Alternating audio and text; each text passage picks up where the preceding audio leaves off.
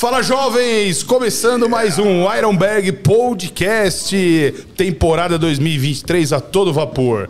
Estou aqui com meu grande amigo Hoster, co-hoster, o que, que você é aqui? Você é o dono de tudo aqui? Não, o zelador. Não, o zelador sou o eu, pintor, cara. Não, não. Vamos ser, vamos ser sinceros, né, Betão? Mais uma vez, uma honra estar aqui fazendo parte, mais um capítulo da nossa história do Ironberg Podcast. Uma honra. E hoje, eu diria que é um podcast de peso, mas por hora esse peso está pela metade. É, ó, Carlão, é o seguinte, o- hoje a gente tem aqui, vocês viram aqui no, no anúncio que a gente tem uns convidados de peso. Mas por enquanto, vamos enrolar aqui, Carlão. Vamos falar dos patrocinadores, porque Vamos. a gente tá com um problema técnico. Você viu que era pra começar às sete e meia. Pedi desculpa a todos aqui que hoje atrasou, mas já já vocês vão descobrir o motivo do atraso. Sim. Primeiro coloca aqui, ô Luquinhas, coloca o, o QR Code do nosso patrocinador, ó. Hoje tá pro outro lado, tá, fica- tá ficando difícil, hein, ó. Tá- tá- É, é que isso é, isso ia ficar Aí, na ó. sua cabeça. ó, aqui embaixo, aqui, ó. Olha lá, galera. Hoje vai ser muito importante. Nunca foi tão importante a BW Race aqui, ó. Cadeira nossa aqui. Porque os convidados de hoje, vocês viram aí, estão pesados, galera. Galera, pra, pra suportar o peso dos nossos convidados, só a BW Race. Então, quem quiser adquirir, ó, o Carlão tá colocando ali a mãozinha.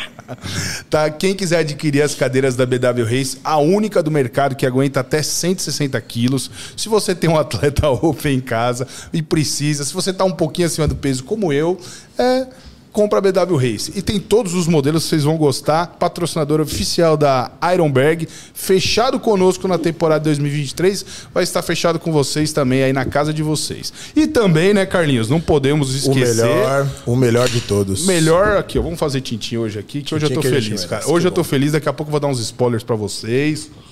Quando tem, fe- tem felicidade da- na, na vida do Beto, com certeza tem algum CT.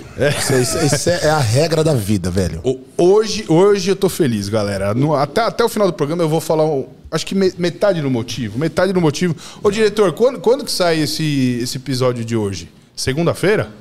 É segunda-feira. Segunda-feira, galera, fiquem atentos que segunda-feira vai ter uma novidade pesada no canal da Ironberg que a gente vai estremecer, nunca jamais visto no bodybuilder brasileiro. Vocês vão ver a novidade que a gente vai trazer na segunda-feira, ao meio-dia, no canal da, da Ironberg. Mas, ô Carlão, eu vou te chamar de Carlinhos hoje, tá? É, Porque o, ca- hoje o não tem cara que tá aqui hoje é nervoso, é grande, é conhecido como Rony Coleman brasileiro. Apresenta aí pra galera. Só pra vocês terem uma noção, Rony Coleman, brasileiro, John Coffey à espera de um milagre. E é um cara. e é um cara que eu me identifico muito porque, além de ser uma pessoa extremamente carinhosa, amorosa, um cara de um coração gigante que é similar ao seu tamanho, é um cara que tem uma história de vida muito, muito abençoada, de muitas lutas, mas também de muitas glórias e vitórias. Então. Vocês sabem que ele viraliza sempre também, não só pelo físico, porte avantajado, mas principalmente pelas brincadeiras no seu Instagram. O monstro Carlos André, mais conhecido como O Carlão. Como você tá, meu irmão? Seja bem-vindo.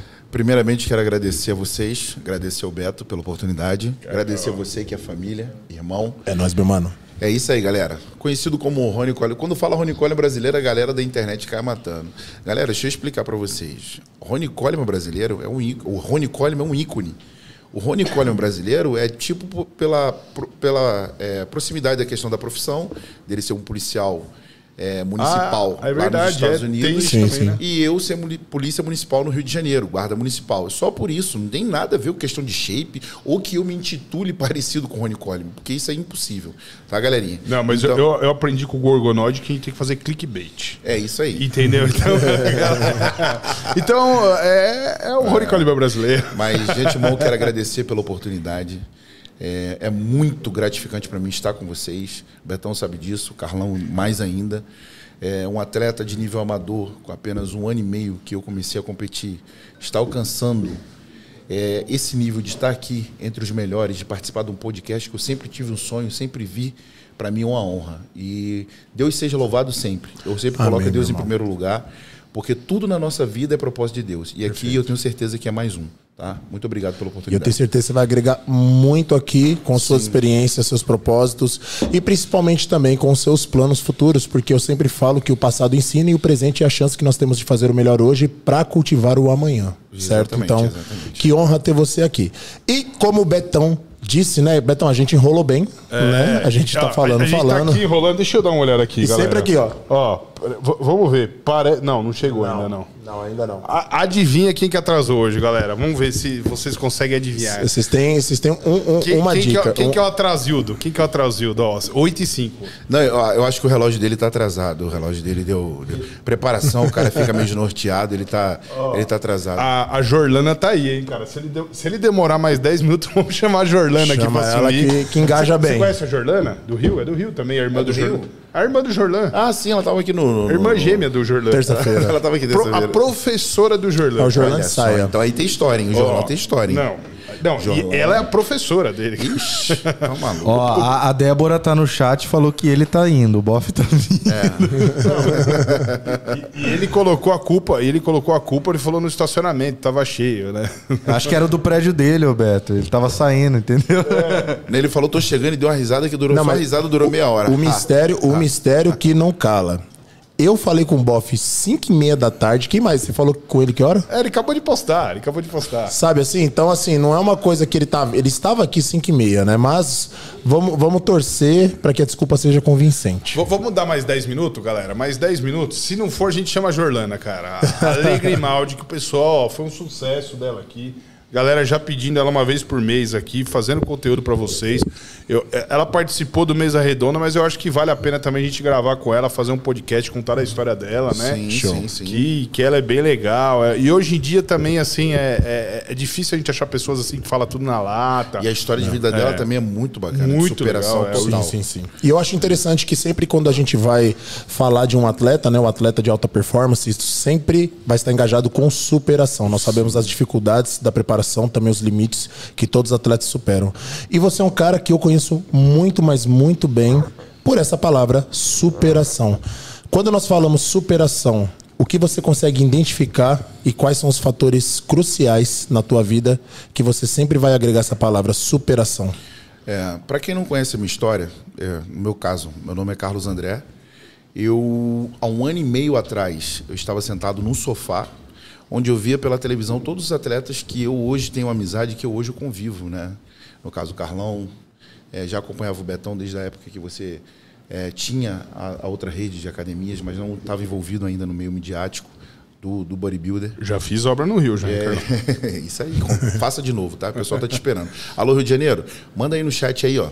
Betão, Ironberg Rio. Bora, né? Hashtag eu acredito. Eu acredito, é. Milagre. Segu- Segunda-feira, meio-dia, galera. Não Olha perca. aí, olha Canal da Ironberg. aí, O que será aí, que vem? Olha aí, não adianta me perguntar que eu não vou falar nada. Senta que lá vem pedrada. Então vamos lá. Falando um ano e meio atrás, eu estava sentado no sofá e eu via. E eu ficava admirando, eu ficava, caraca, né? Como é que é bom? Olha isso, cara. Só que para mim, naquele momento, era uma coisa meio que inviável e era uma coisa que meio que eu achava que não teria a menor possibilidade. Você nunca tinha competido. Nada, nem sonhava. Eu estava com 140 quilos. Eu consumia bebida alcoólica praticamente todos os dias. Não por, por alcoolismo, mas sim por. que eu achava que era um modo de vida, era uma forma de eu relaxar. Não fazia dieta, mas treinava. Bebi, treinava, conciliava os dois, né? Essa vida. Perfeito. Então, eu tive uma grande perda na minha vida, que foi o, o falecimento do meu pai. Meu pai ele foi cometido de um câncer, que a gente não sabia, e ele veio a falecer. E quando ele olhou para mim e falou assim: ó, André, eu quero te pedir que você cuide da, da família, e eu quero te pedir, meu filho, que você siga os seus sonhos. Ele falou assim, desse, dessa forma para mim. Quando foi no dia seguinte, ele faleceu. Isso é doido. Então, desse dia em diante, eu falei que nunca mais eu colocaria uma gota de álcool na minha boca. E comecei a fazer uma reeducação alimentar. A partir dessa reeducação alimentar, eu. Mas, mas desculpa interromper. Você tava com 140 quilos, mas não tava treinando? Não, eu treinava, mas treinava meia boca. Eu treinava do meu jeito, malhava, né? Eu era um marombeiro de academia. Muita gente que me vê hoje não entende. As pessoas falam, ah, o Carlão ele tem um shape bom, mas ele tem que trabalhar isso. Galera, tem um ano e meio que eu comecei na carreira de atleta amador. Eu não tenho oito, nem nove, nem dez, nem onze anos. Eu sempre treinei em academia de bairro. A mesma academia que você treina no seu bairro é a academia que eu treino no Rio de Janeiro. Graças a Deus, de vez em quando eu venho para cá, para São Paulo, em breve, em definitivo. E eu tenho suporte aqui na, na Ironberg, graças ao Beto. Mas, fora isso, eu treino numa academia de bairro, com todas as limitações que a academia de bairro tem. E graças a Deus por isso. Agradeço o Leandro, Extreme Gym. Então, eu comecei a fazer reeducação alimentar. Através da reeducação alimentar, eu comecei a perder peso. Aí muitas pessoas chegaram e falaram, cara, por que tu não compete? Pô, tu tem um volume, dá para tu competir. Eu cheguei a algumas pessoas e falei, pô, teria como, fulano, tu me ajudar? Eu quero competir, entrar nesse mundo aí. Os caras olhavam para mim e falavam, você competir, cara?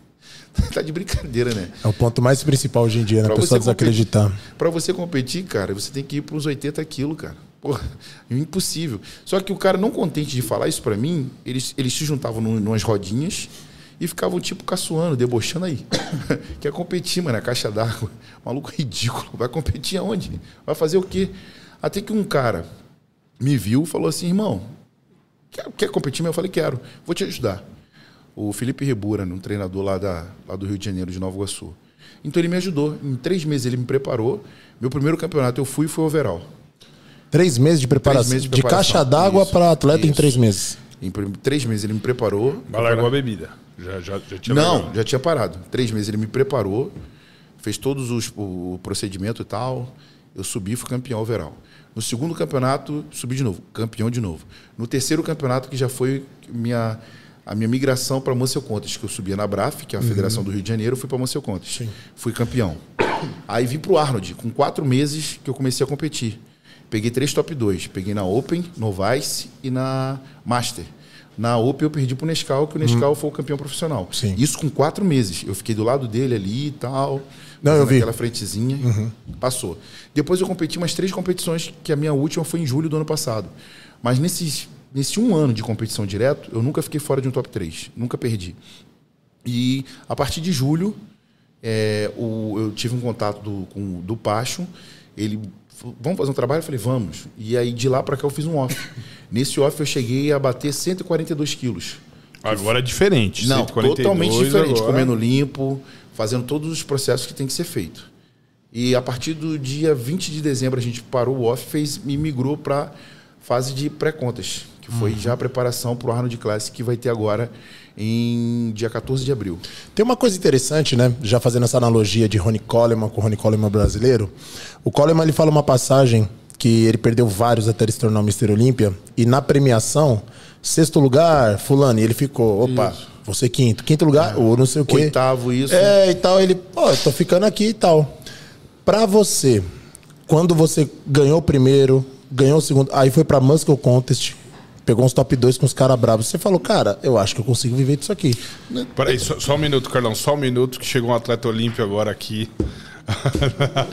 Olha, meu amigo. Ó, audi a, a, a audiência. Esse, esse, é o bebezinho de grande porte. Ó, é o bebezinho chegou, de grande porte. Chegou. A audiência, ela tá boa. Se ela cair, bof, a culpa é sua. Então é. Então você vaza, entendeu? A gente tá com 18 mil pessoas ao vivo aqui. É.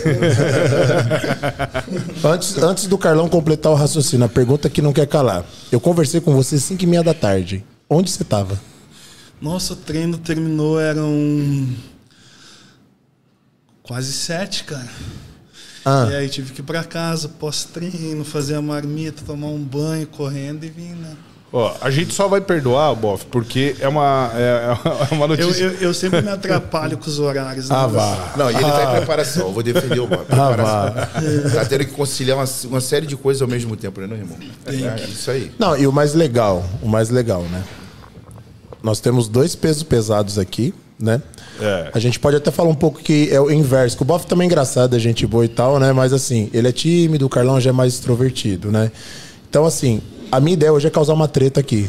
Porque treta hypa. Entendeu? Então, Entre eu e Boff? É óbvio. eu quero o mal. A única treta que vai sair aqui é para o ímpar. Não, brincadeiras à parte, Boff, seja bem-vindo, né? A gente sabe que você também está em preparação, uma correria lascada aí, né, Betão? Já já a gente vai falar, galera. O Boff, ele anunciou. Quem não acompanhou ainda, Entra no canal do Boff. Como que é seu canal mesmo, Boff? É... Senhor e Senhora Boff. Senhor e Senhora Boff, galera. Clica lá. Eu, eu assisti o vídeo, ficou pesado.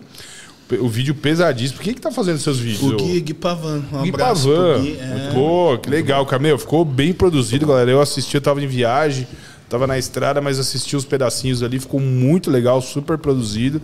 E daqui a pouco a gente vai falar sobre isso, que é o anúncio que o, que o Boff fez no canal dele, que ele vai competir. Mas segue a, a linha de raciocínio aí, Carlão, que a gente só foi. Carlão, Carlão Rio. Falar Carlão Rio Carlão SP. Não, pode chamar de Carlinhos. Mais fácil. Eu sou o Carlinhos hoje. Então, então era uma, uma, uma, era uma, uma realidade que eu não acreditava. Só que com o decorrer do tempo, eu fui começando a acreditar.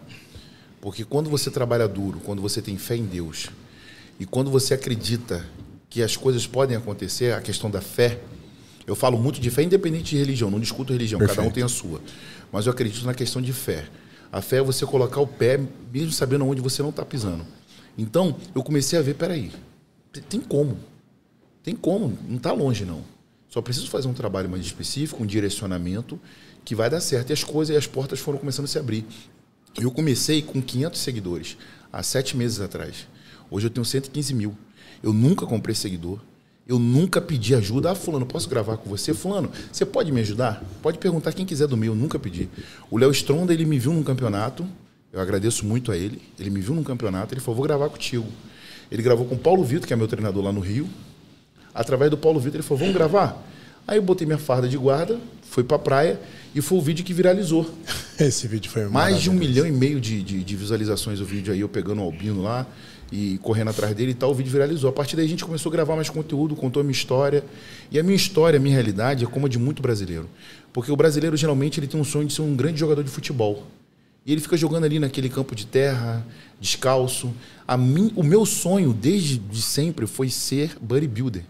Eu com 16 anos de idade, eu não tinha condições de ir para academia, porque meu pai ganhava 400 reais por mês para sustentar uma família de quatro pessoas. Se ele tirasse 25 reais naquela época, que era o valor da academia, já tiraria algo de alguma conta ou de comida dentro de Ia casa. pesar para algum lado. Então, então o que, que eu fazia? Eu ia para uma praça e eu malhava três vezes ao dia. Eu fazia barra e paralela de manhã, barra e paralela na hora do almoço e barra e paralela à tarde. Quando eu fiz 17 anos, eu ingressei é, fiz todos os preparos e fui para o quartel com 18 anos. Meu primeiro salário eu paguei academia, 25 reais. Fui para academia, cheguei na academia comecei a treinar. Comecei a treinar, comecei a treinar, comecei a treinar.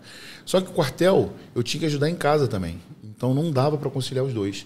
Então o que, que, eu fazia? Nas minhas horas vagas do quartel, eu conversei com a dona da academia, eu limpava a academia e em troca eu podia treinar.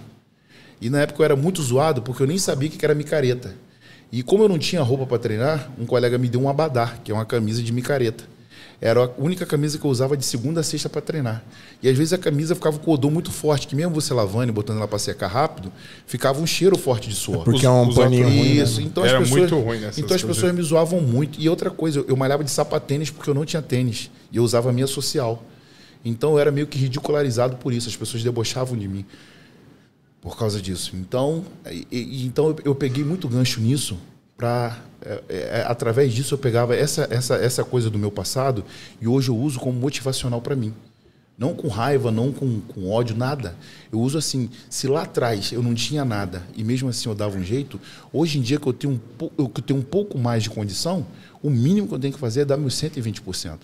Eu vejo muita gente reclamar o, o tempo todo que, ah, mas eu não tenho condições, eu não tenho como, eu não tenho estrutura, eu não tenho. Meu irmão, independente da estrutura, independente das condições, se você tem é o mínimo de força de vontade, de determinação, de comprometimento, você vai chegar nos seus objetivos. Se você pegar a história de qualquer vencedor no esporte, Kobe Bryant, Michael Jordan, LeBron James, é, Lewis Hamilton ou outros, os caras não tinham nada, mas os caras deram o primeiro passo de quê? Do comprometimento. Sim. E o comprometimento, quando é diário, ele gera uma disciplina. Perfeito. E essa disciplina, ela te leva a lugares que você considera impossível. Eu sempre falo que impossível foi uma palavra criada para que você não consiga realizar. Mas você consegue. Entendeu? Você consegue. Honra a tua família, seja correto, não fale de ninguém, só trabalhe. Sim. Só trabalhe. Acabou. Não tem é, para onde você correr. As pessoas me menosprezaram, as pessoas me depreciaram, as pessoas zombaram de mim. Porque onde eu moro, eu passei fome dos 9 aos 11 anos de idade. Fome. Eu não tinha o que comer. A minha mãe, ela dava água com açúcar pra gente de manhã e à noite ela botava a gente para dormir, porque quando você dorme a fome passa.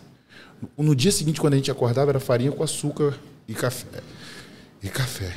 Então, hoje em dia, eu passo fome porque eu faço dieta, porque eu quero. Então, se eu passei fome porque eu não tinha nada para comer, por que, que hoje em dia eu não vou fazer o máximo que eu tenho? Porque eu, é uma escolha minha. Entendeu? Então, as pessoas não têm noção do que é você passar fome de verdade. Ah, eu não sei se é protocolo aqui, mas. É. Bater palma, pô, galera. É, é história de sucesso, né, cara? Isso, isso é, é, Eu falo, né? Como eu disse, eu te conheço, que a minha história se assimila muito com a sua. E quando a gente vê isso, e principalmente a gente vê um cara usando todo o sofrimento como combustível ao invés de âncora, né? Ai, me aconteceu isso, ai, é porque. i-" Cara, não reclama. Faz. E se Deus tá dando oportunidade. Você lembra que eu te falei a primeira vez que você pisou aqui? Foi. Eu falei, calma. Calma que vai chegar. hora vai chegar. Vai Falou. chegar. Você foi um dos primeiros caras que falou pra mim. Eu cheguei, você tava ali, eu brinquei com você. Falei que eu acompanhava o seu trabalho. Sim. Que era teu fã. Como, eu- eu já falei pra ele também, que eu acompanhava o trabalho dele. É que ele não fala assim, né? Ele, ele fala de uma Eu outra sou, eu forma. sou do tipo do cara, eu vejo muito. eu- Uma coisa que eu via pela televisão, eu achava que, todos, que todo mundo era amigo, todo mundo era muito coeso, todo mundo era muito junto. Depois que eu cheguei, eu entrei, comecei a conviver no meu, eu vi que não existe isso. Mas eu sou do tipo de pessoa que eu não tenho brilho. O Boff, ele é um atleta excepcional. Eu não tenho a menor vergonha de chegar e elogiar ele. Falar, irmão, eu sou teu fã. A câmera não estava ligada, mas eu cheguei para ele em off e falei, irmão, sou teu fã. Sempre acompanhei teu trabalho, o trabalho do teu irmão, desde a época que você era amador. Falei da sua academia, falei da história dele para ele ver que realmente eu conheço. Como eu falei dele também. Não, você não falou assim comigo. Não, falei que eu acompanhava Não, sabe como é que trabalho. foi? Ah, Pessoal, pra quem não sabe, um dia que vocês tiverem a oportunidade, o Carlão, ele é um cara, velho. Nossa, ele é, é um dos caras mais sarristas e brincalhões que eu já vi na eu vida. já passei por isso, galera. Eu, eu te falei como que ele me abordou, Boff? Não, Tô dando aula aqui no CT, só fugindo aqui, pessoal, tá? A atenção dos dois, mas é interessante. Tô dando aula no CT e tal, blá blá blá, e aquela coisa, meu, de noite eu tô com 4, 5 alunos, você tá milhão, né? Que é onde tem o maior fluxo. Cara, de repente no meu ombro, uma mão assim, tá ligado? Eu, caramba, né? Eu falei, mano, eu já não gosto que a pessoa chega batendo, e uma mão ainda afundando pra Exato. baixo, né? Eu olhei, cara, aí eu vi esse eclipse, eu falei, aí ele, preciso dar um papo em tu. Mano, com a cara feia. Eu não conhecia, eu não conhecia nada dele. Aí eu. Aí ele, você tá firmeza? Aí eu. Ah, eu tava, né? Agora. ele falou: não, preciso falar com você. Eu vim lá do Rio de Janeiro pra falar com você. Eu falei, nossa, fiz merda. Falei alguma merda. na- Nossa, fiz merda. Eu falei, mano, não dá pra correr. Até eu, ligar pra alguém, vai demorar, que o capão aqui é uma hora e meia pra chegar. Aí ferrou. Não, já era, né, velho? Se fingir de morto. Aí eu, firmeza, irmão, dá as ideias aí, fala aí ele. Sou muito teu fã. Falei, ah, negão, vai se lascar, mano. Chega de outra forma, velho. Porra, mano. Essas horas, as preguinhas assim, ó, bateram palma agora aqui, né? E, caraca, Foi muito louco, E ele mano. falou, caraca, a minha bunda caiu no chão agora. Não, sério, velho. Tipo, pô, eu, eu não sou nenhum frango, mano. Eu sou um cara que tal, mas malandro, o maluco olhou no meu olho assim, ó. Preciso dar um papo em tu. Você tá firmeza? Como você vai estar tá firmeza com um cara falando isso com você, mano? E a, só a mão já pesa, imagina levar uma muqueta desse cara aí. E a gente falando de superação, temos aqui o nosso irmão, nosso parceiro de longa data, Vitor Boff. Boff, você tem uma história muito interessante de parceria junto com seu irmão, mas a pergunta que eu acho que talvez nunca tenha sido feita. Quando você se interessou pelo fisiculturismo, foi ao mesmo tempo com seu irmão? Virou uma competição entre vocês? Como surgiu o bodybuilder na sua vida e também automaticamente no teu irmão? Cara, então, ah, começou pelo meu irmão, não por mim. Ah, a gente era lá de Caxias do Sul, a gente sempre gostou muito de treinar. E só que a gente nunca tinha pensado em competir, porque a realidade do fisiculturismo era algo muito distante pra gente. Questão financeira também, não tinha condições nem de fazer a dieta, né? Então, ah, eu comia o que tinha em casa, ah, eu, nunca cheguei a passar fome, graças a Deus, mas a gente era numa família classe média baixa, né? Então a gente tinha o que comer ali e a gente ia para a academia treinar. Eu não, não fazia dieta, mas a gente sempre teve um bom resultado, assim. Até que um dia o meu irmão resolveu competir. Então ele foi competir, ganhou o campeonato estreantes lá no Rio Grande do Sul, foi campeão overall. 15 dias depois foi a primeira preparação dele, ele nunca tinha se preparado antes. 15 dias depois foi pro Gaúcho, ganhou overall também. E aí, como eu vi ele competindo, gostei, eu comecei a competir também. Isso foi lá em 2013. A gente tinha 27 anos, mas nunca chegou a rolar competição entre a gente, porque eu meu irmão a gente sempre foi muito unidos, né? Então, é desde, desde a escola, desde o trabalho, a gente abriu nossa primeira empresa juntos, a segunda empresa juntos, temos empresas até hoje. Então, a gente sabia que eu tinha ele e ele me tinha. Então, a gente unia forças para poder competir. Por isso que, às vezes, quando eu me preparava, meu irmão ficava cuidando das coisas, dos negócios lá que a gente tinha Legal. aberto. E quando ele se preparava, eu ficava cuidando, e a gente ia revezando e um ajudando o outro. Nunca chegou a ter competição, tanto é que o único campeonato que a gente subiu juntos foi o Arnold Classic uh, Brasil em 2015. E a gente era da categoria até 100 quilos. Aí o meu irmão foi até 100 quilos e eu fui acima, porque eu estava um pouquinho mais pesado. Aí eu manipulei o peso e fui na categoria acima. Foi a única competição, mas nunca teve ri- rivalidade. E aí, o que, que é legal, né? Interessante. A gente viu que o sucesso veio, né? E eu lembro lá no antigo CT, quando seu irmão chegou, e aí tava fazendo um vídeo da sua avaliação. Cara, o olhar dele de orgulho, assim, de tipo. É. Né, Betão? Aquela coisa assim, cara, É. ele conseguiu, né, cara? Não, no Olímpia, né? Ele teve junto com ele lá, Sim, né, meu? foi Foi o, o parceirão, o cara que teve junto com você todos os dias, A né, Débora cara? não pôde ir, ele foi comigo. né? É. Falando, só pegando um ganchinho aqui Sim. de irmão. O meu irmão, ele é sargento da Polícia Militar no Rio de Janeiro, né? Ele é do choque. Então, meu irmão também foi um dos caras que sempre me apoiou desde o início. Puta e meu legal. irmão, ele se tornou atleta de fisiculturismo amador por causa do meu exemplo. E olha que interessante, no primeiro campeonato que ele subiu, ele foi campeão. E eu que entreguei o troféu para ele. Ah, que da hora. É, lá no Rio de Janeiro. Que da hora. Sim, sim, sim. Foi E vocês se encontraram no Arnold, né? O Boff tava lutando pelo, É, o- pela vaga ele- no Olímpia, é Isso né? aí, pela vaga no Olímpia, eu tava E no você Amador. lutando pelo Pro. É, no Amador. Chegaram a se cruzar lá no backstage ou não? Não, ele, ele tava cheio de pressa, que ele tava naquela correria, tava com correria na época, não Sim, foi? tava. Ele tava numa correria, porque os prós ficam numa correria ali, né? De, de, de- de Sempre últimos reparos, é, é. isso aí. Então, eu, eu sempre fui, tipo assim, que nem eu falei, eu sou fã dele, mas eu não sou desse tipo de fã que vai ficar tietando, cara. Eu não vou ficar em cima dele, pô, vamos tirar uma foto? Vamos fazer não sei o quê? Eu não, não- não gosto muito dessa, Respeita um pouco mais é, espaço. sim, espaço, sim, sim. Ainda mais nessa. Muita gente não entende. Aqui em, São, aqui em São Paulo, por viver mais a questão do bodybuilder, o pessoal entende. Mas em outros lugares, não. Por exemplo. É, é verdade, eu percebo. Não, assim, que nem onde eu moro. Por exemplo, onde eu moro. Eu estou em preparação. Falta quatro semanas para o meu campeonato. Eu sou um cara muito comunicativo, muito extrovertido. Mesmo em preparação. Eu tento amenizar ao máximo. Às vezes, que nem ontem, eu me estressei. Antes, desculpa, meu irmão, eu te amo, tá? Estressei com meu irmão ontem, mas já passou. Mãe, também te amo. Mas já passou. Coisas da preparação, entendeu? nada de trempo. Pô, mentira. Aí. é, nada de. Pô, nada. Então, coisas da preparação. Mas o que acontece? Quando você coloca um fone de ouvido que você quer se concentrar mais, ainda mais agora que eu sou um cara que eu sempre malhei, né, Boff? Eu expliquei pra você. Eu jogava peso, eu puxava peso. E a minha vida toda foi isso. Então, agora com direcionamento, você vai criando a consciência corporal, questão de ativar a musculatura, de trabalhar mais detalhadamente. Você tem que conectar o teu cérebro diretamente com o músculo para você concentrar ali. Então, muitas pessoas, por exemplo, eu treino numa academia de bairro. A academia vive lotada. Então, quando você põe um fone, as pessoas não entendem que você está ali e você quer se concentrar. Ah, o cara quer vir, o cara quer falar de futebol, o cara quer falar de política, o cara quer falar. É. Meu irmão, tu- eu tô aqui para treinar, irmão. Sim. Aí, às vezes, tu fecha a cara, o cara fica. Agora virou estrelinha, né? Apareceu no YouTube, tá no podcast. Olha o famosinho aí, a estrela cadente. Porque as pessoas. É. Porque as pessoas, elas adoram te criticar, elas não te valorizam. Mas elas ficam esperando o minuto certo para te criticarem.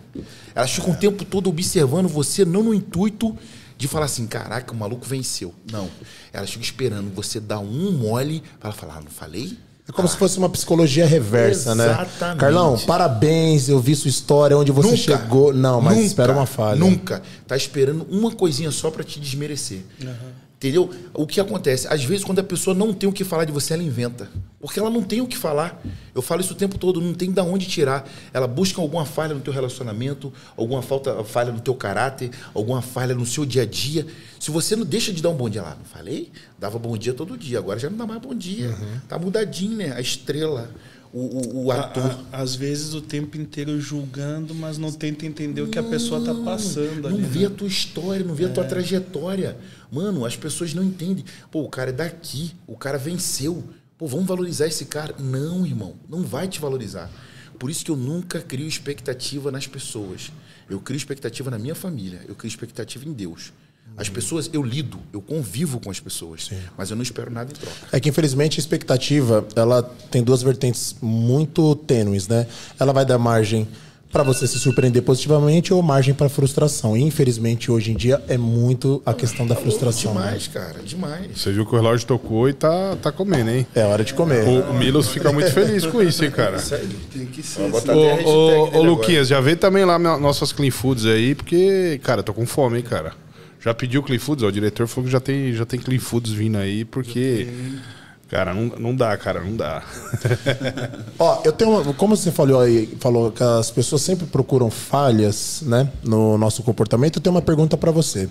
Só que antes dessa pergunta, pessoal, a gente precisa agradecer também a vocês. Ah, vocês sabem que o Ironberg Podcast está passando por uma reformulação, o canal inteiro, né? Sim, sim. E a gente agradece sempre vocês que estão aí comprando a nossa ideia, comprando a nossa ideologia e principalmente sempre fechando conosco aqui, ó. Só para vocês terem uma noção. Bruno Guedes, Yuri Silver, Alligator, Aladdin, Bilura, PT, Mike, ah, TMBG, Gabriel, Adolfo, todos vocês, não dá para falar todos, infelizmente.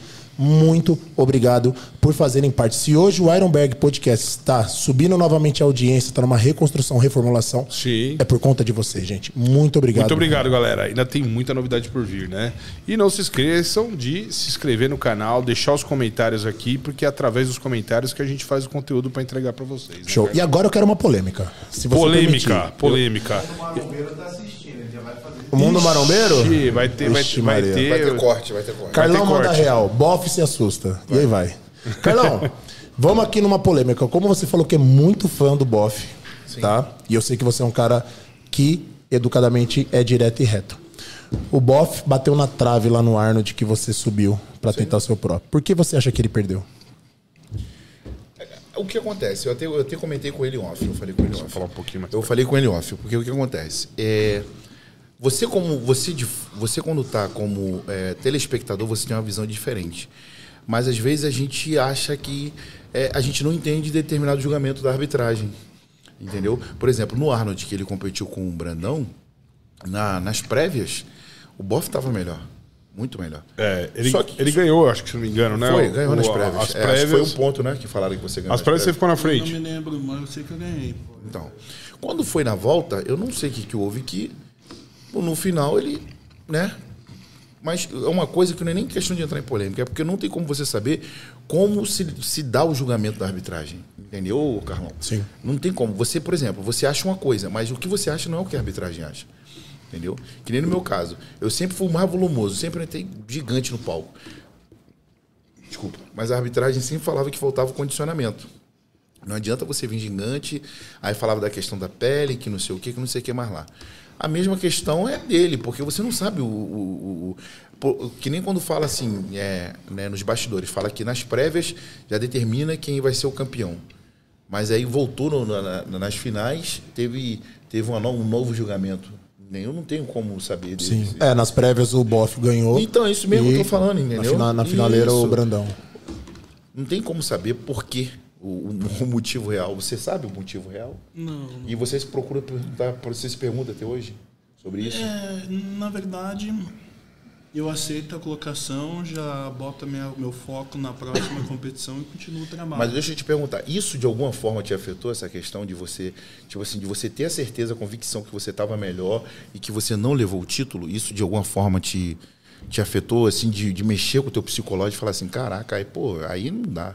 Não, não, porque eu, eu me foco sempre naquilo que eu tenho controle, não naquilo que eu não tenho controle. Exatamente, Então, sim. assim, eu me foco sempre em fazer um belo trabalho e colocar um físico bom em cima do palco.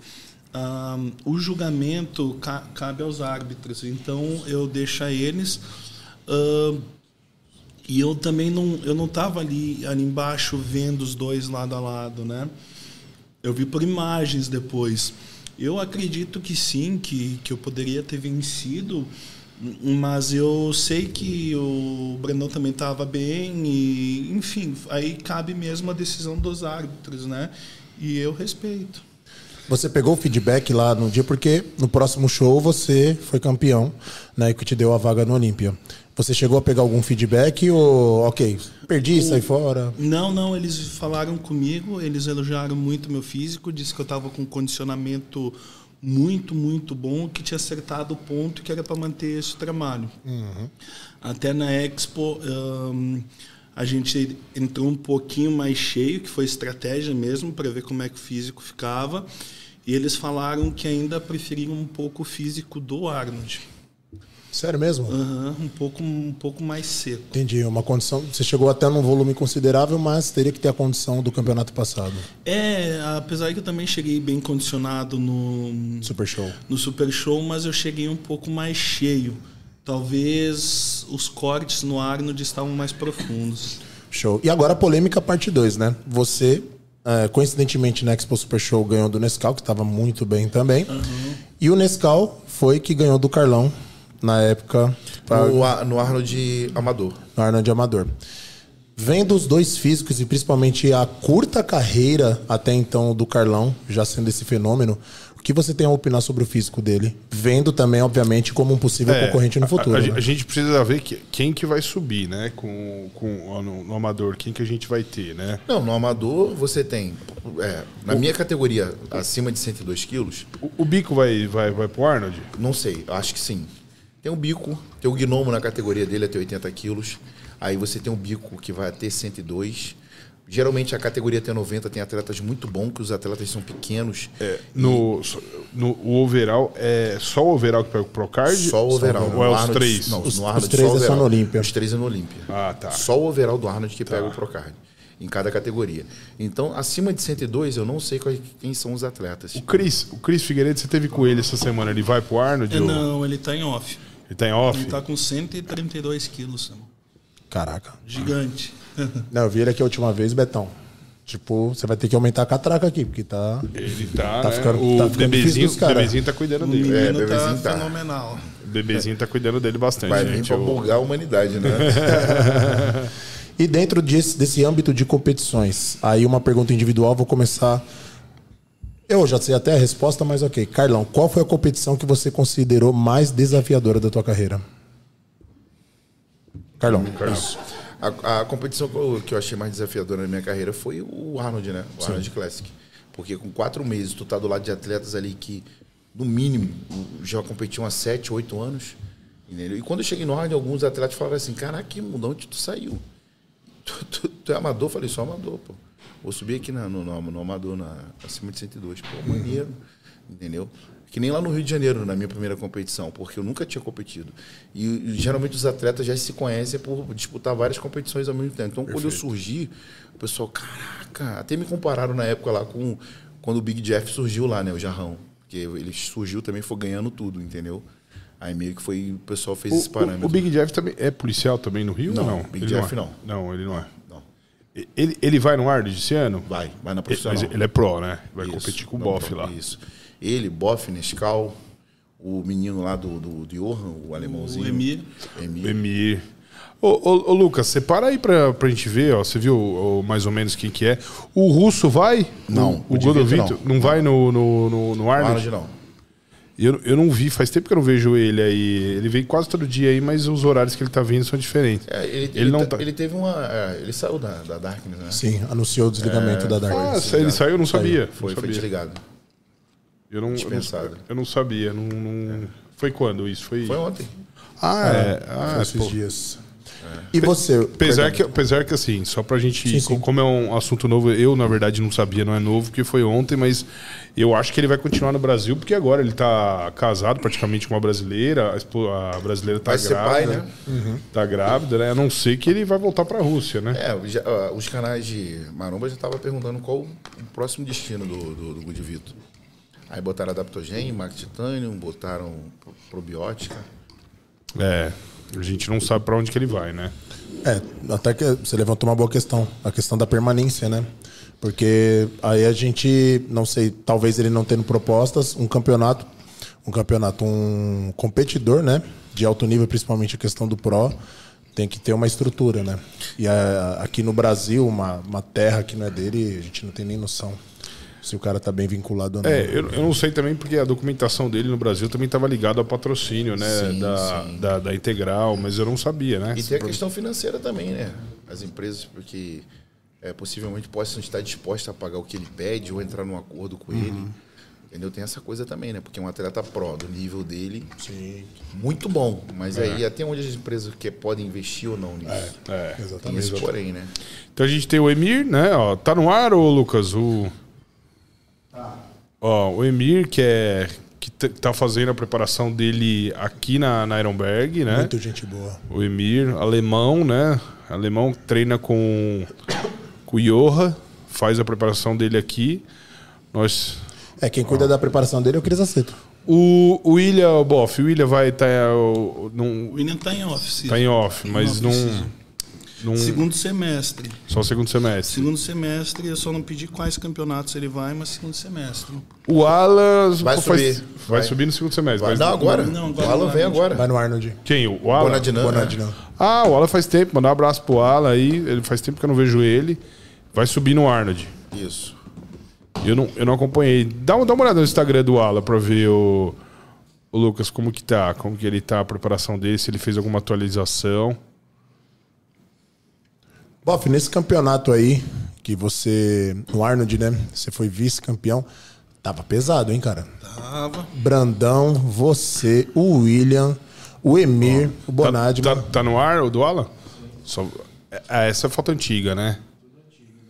É, ele não fez atualização. Vê no, vê no Stories se tem alguma coisa. Não tem, né? Só de shape nada, né? Atualização. Ah, tá, tá na Ironberg, ó. Mas acho que essa é a Ironberg de Florianópolis.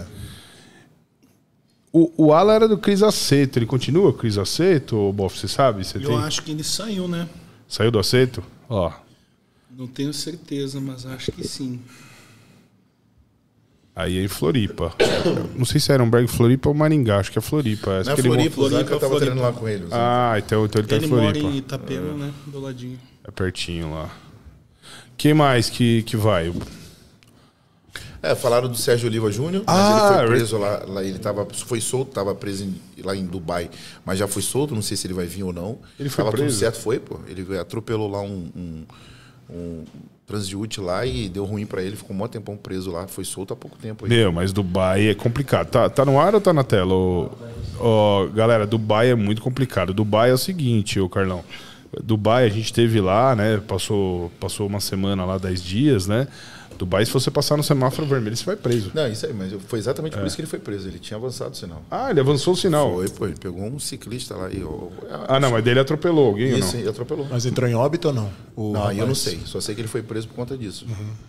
Porque lá é complicado, galera. Lá Dubai lá não tem, tem boi, né? É cadeia. Cadeia. Exatamente. Qualquer coisa lá, um baseado, você vai pra cadeia, cara. Não tem essa, não. Lá é. Dubai, é- eles são Tolerância bem... zero, né? É tolerância zero. Se tiver três baseados, é pena de morte, galera. Então, cuidado, galera. Boff, em relação ao, ao Mas, que. mas peraí, só, Carlão, só pra gente ver. Não tem atualização do Sérgio Oliva Júnior? Porque ele vinha pro Brasil, né? Não, ele tem que vir, né? Ele, ele é patrocinado pela Black School, É, mas ele ia competir no Arnold, né? né? ele ia competir. Ah, Tá tudo certo. agora pode ser que atrapalhe. ele postou foi sobre esclarecendo, né?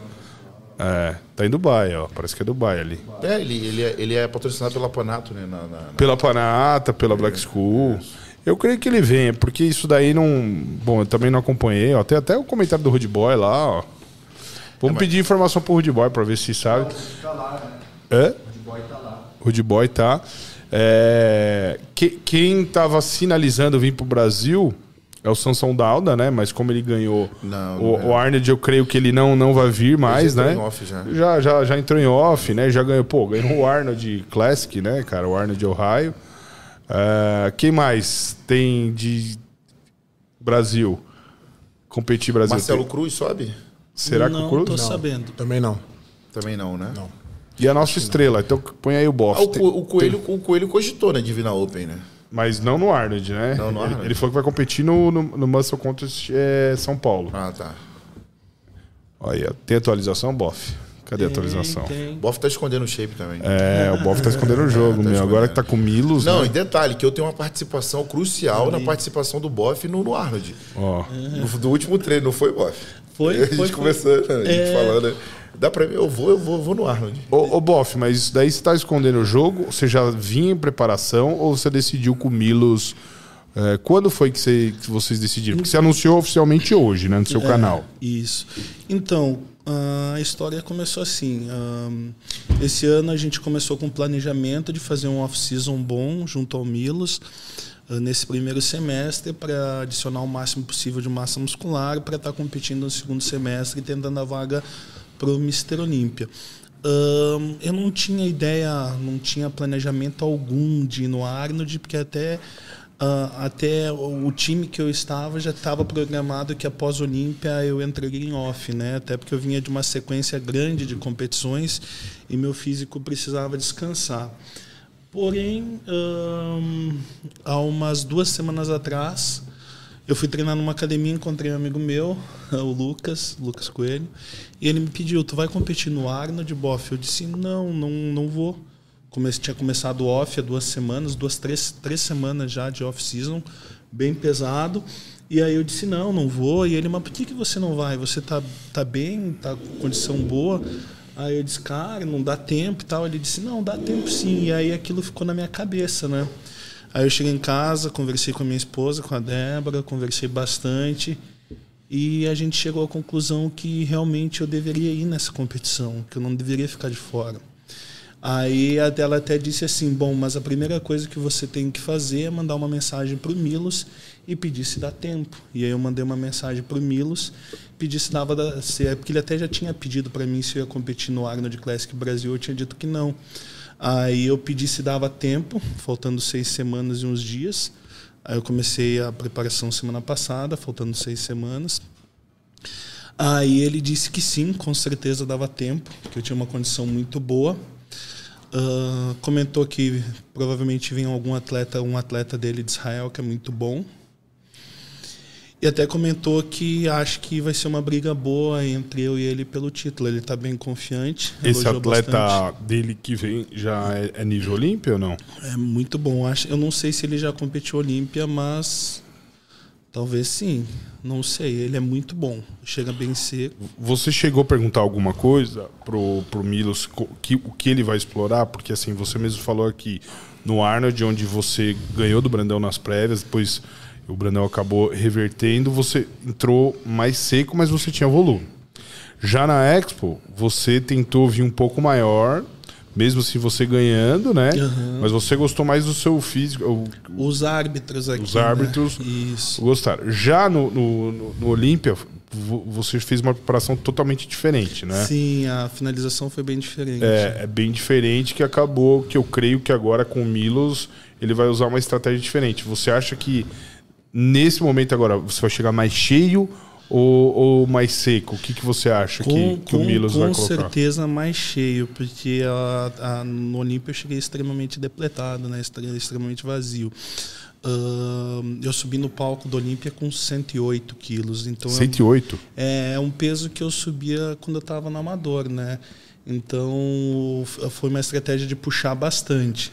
No Arnold ano passado e na Expo eu subi com 112 e 113, 113 quilos na Expo. É. A expectativa é que eu fosse subir no Olímpia com 115, porque foram seis meses depois. Sim. Foram seis meses de trabalho intensos, treinos intensos, onde eu já tinha conseguido adicionar mais peso. Então a expectativa é que eu subisse pelo porque na Expo eu já subi bem puxado, eu subi com 113. No Olímpia a expectativa é que eu subisse com 115, mas eu subi com 108, né? Então Agora, para o Arnold, ah, visto hum, os atletas que o Milos tem preparado, como o Sansandalda, que ganhou o raio agora, semana passada ali, ah, eu vi que ele opta pelos atletas chegarem mais cheios, né? mais volumosos. E foi bem esse o padrão que eu vi no Olímpia, quando eu tive lá. Quando eu cheguei no backstage do Olímpia, eu vi que os atletas opens, pelo menos os opens, eles estavam extremamente full, muito cheios, cheios mesmo, grande. É. Então tu vê que a estratégia de finalização é diferente. E o Milos eu já notei que é. Então vai ser uma expectativa, ver como é que meu físico, mas eu tenho certeza que eu vou subir maior. Mas a expectativa é boa, né, Boff? Porque você vê que o Samson Daldo, é claro, né? Proporcionalmente a gente falando, né? Mas ele tá um pouco mais tempo. Mas no Samson Daldo já no, no Olímpia pegou top 7, se não me engano, Top né? 6. Top 6? Seis? É. Foi Top 6? seis, foi o seis, Samson foi Dalda Seis, no. acho. Foi. Que cinco, seis, seis. É. 6, porque o, o oitavo foi o Andrew Jacob. E- e- isso. É, não tá, Isso. não tá saindo, acho que você Ah, sim, Big Ramy ficou no top 5. Então ele ficou no top 6. E a evolução que ele teve com o Milos foi absurda. E, do, do, Ar, do, do Mr. Olímpia pro Arnold, foi o É. quê? Um- Quatro semanas? Sim. Sim, eu, eu, não, eu não sei se. Não, foram, foram mais. Foram Mais? oito ou dez. Oito ou dez, né? Oito é ou dez. oito e dez depois, foi bem, bem depois. Ah, mas assim, tem que ver também o que, que os árbitros aqui no Brasil vão esperar dos atletas. Porque pelo que eu vejo até nas competições anteriores, eles sempre eles gostam de atletas bem condicionados, né? E lá fora É eu outro- vi uns é caras bem volumosos. Então isso que eu vou ter que ajustar com o Milos para ver qual estratégia a gente vai adotar para essa Se- finalização. será que ele vem pro Brasil, ô Boff? Ele te sinalizou alguma coisa com relação a isso? Ah, sim, a gente conversou, porém nessa data ele tem compromisso já. É que é, deve ser, prova- provavelmente deve ser porque o. New York Pro. É o New Ah. York Pro. Ah, o New York Pro na mesma data também? É, não, mas ele me falou alguma coisa em É relação a semana ao New York seguinte, eu Pro. É. acho, o New York. Porque na, ele assumiu algum no, compromisso no já. mesmo final de semana do Arnold tem a feira da Alemanha, a FIBO, que também tem um campeonato Pro. Hum. Ah, E inclusive a gente estava vendo o Big Ramy para vir para cá, mas atrasou a nossa a inauguração da expansão por causa dos equipamentos que não chegaram ainda. E o Big Ramy vai fazer a presença lá na feira da FIBO Hum. na Alemanha. ele me falou, só que eu não me lembro porquê, mas ele tinha já assumido um compromisso. No mesmo final de semana. É porque era legal, hein, meu? A gente. Ah, seria uma honra Pô, ter tá ele aqui, maluco. né? Outro Imagina. nível. É, É, seria uma honra, com certeza. ele tá aqui, né? Com certeza, nossa. E a Parece sus- ser super simpático ele, né? É, Ele ele, ele é, ele é muito gente boa. a gente encontrou ele em Dubai. O Jorlan conversou bastante com ele. Ele tem um carinho Muito grande pelo bastante Brasil, né? com, com- com o O Brasil. povo brasileiro com- gosta muito dele, né? É. Muito. Se identifica com a história dele. E a gente tá falando tanto do Olímpia, né, Boff? O Carlão aqui falou uma, uma coisa muito interessante no começo, né? Que qualquer ser humano, principalmente no âmbito de atleta, é movido a sonhos, né? E, as, e o sonho sempre vai estar atrelado à fé. Quando você entrou lá pela primeira vez na Casa dos Campeões, no CT, e você estava até voltando, né, a ter uma preparação, um contato com o fisiculturismo, você imaginava que você iria um dia pegar uma vaga para o Olímpia? Sendo bem Eu, sincero. eu sempre sonhei, mas eu achava que. Cara, às vezes eu acreditava, às vezes eu achava que não era possível. Eu achava algo muito distante, sim, isso sim, muito distante. E hoje eu já vejo que não é tão distante assim. O ponto principal para você não ter desistido foi o quê? Cara, eu tenho alguma coisa dentro de mim que sempre me fala para continuar. Continua e eu continuo. Independente do momento. Sim, eu continuo, tanto é que eu não gosto de. ah, até quando eu não estava em preparação, eu não gostava de faltar treino, porque eu pensava assim: eu não posso parar. No fundo, eu.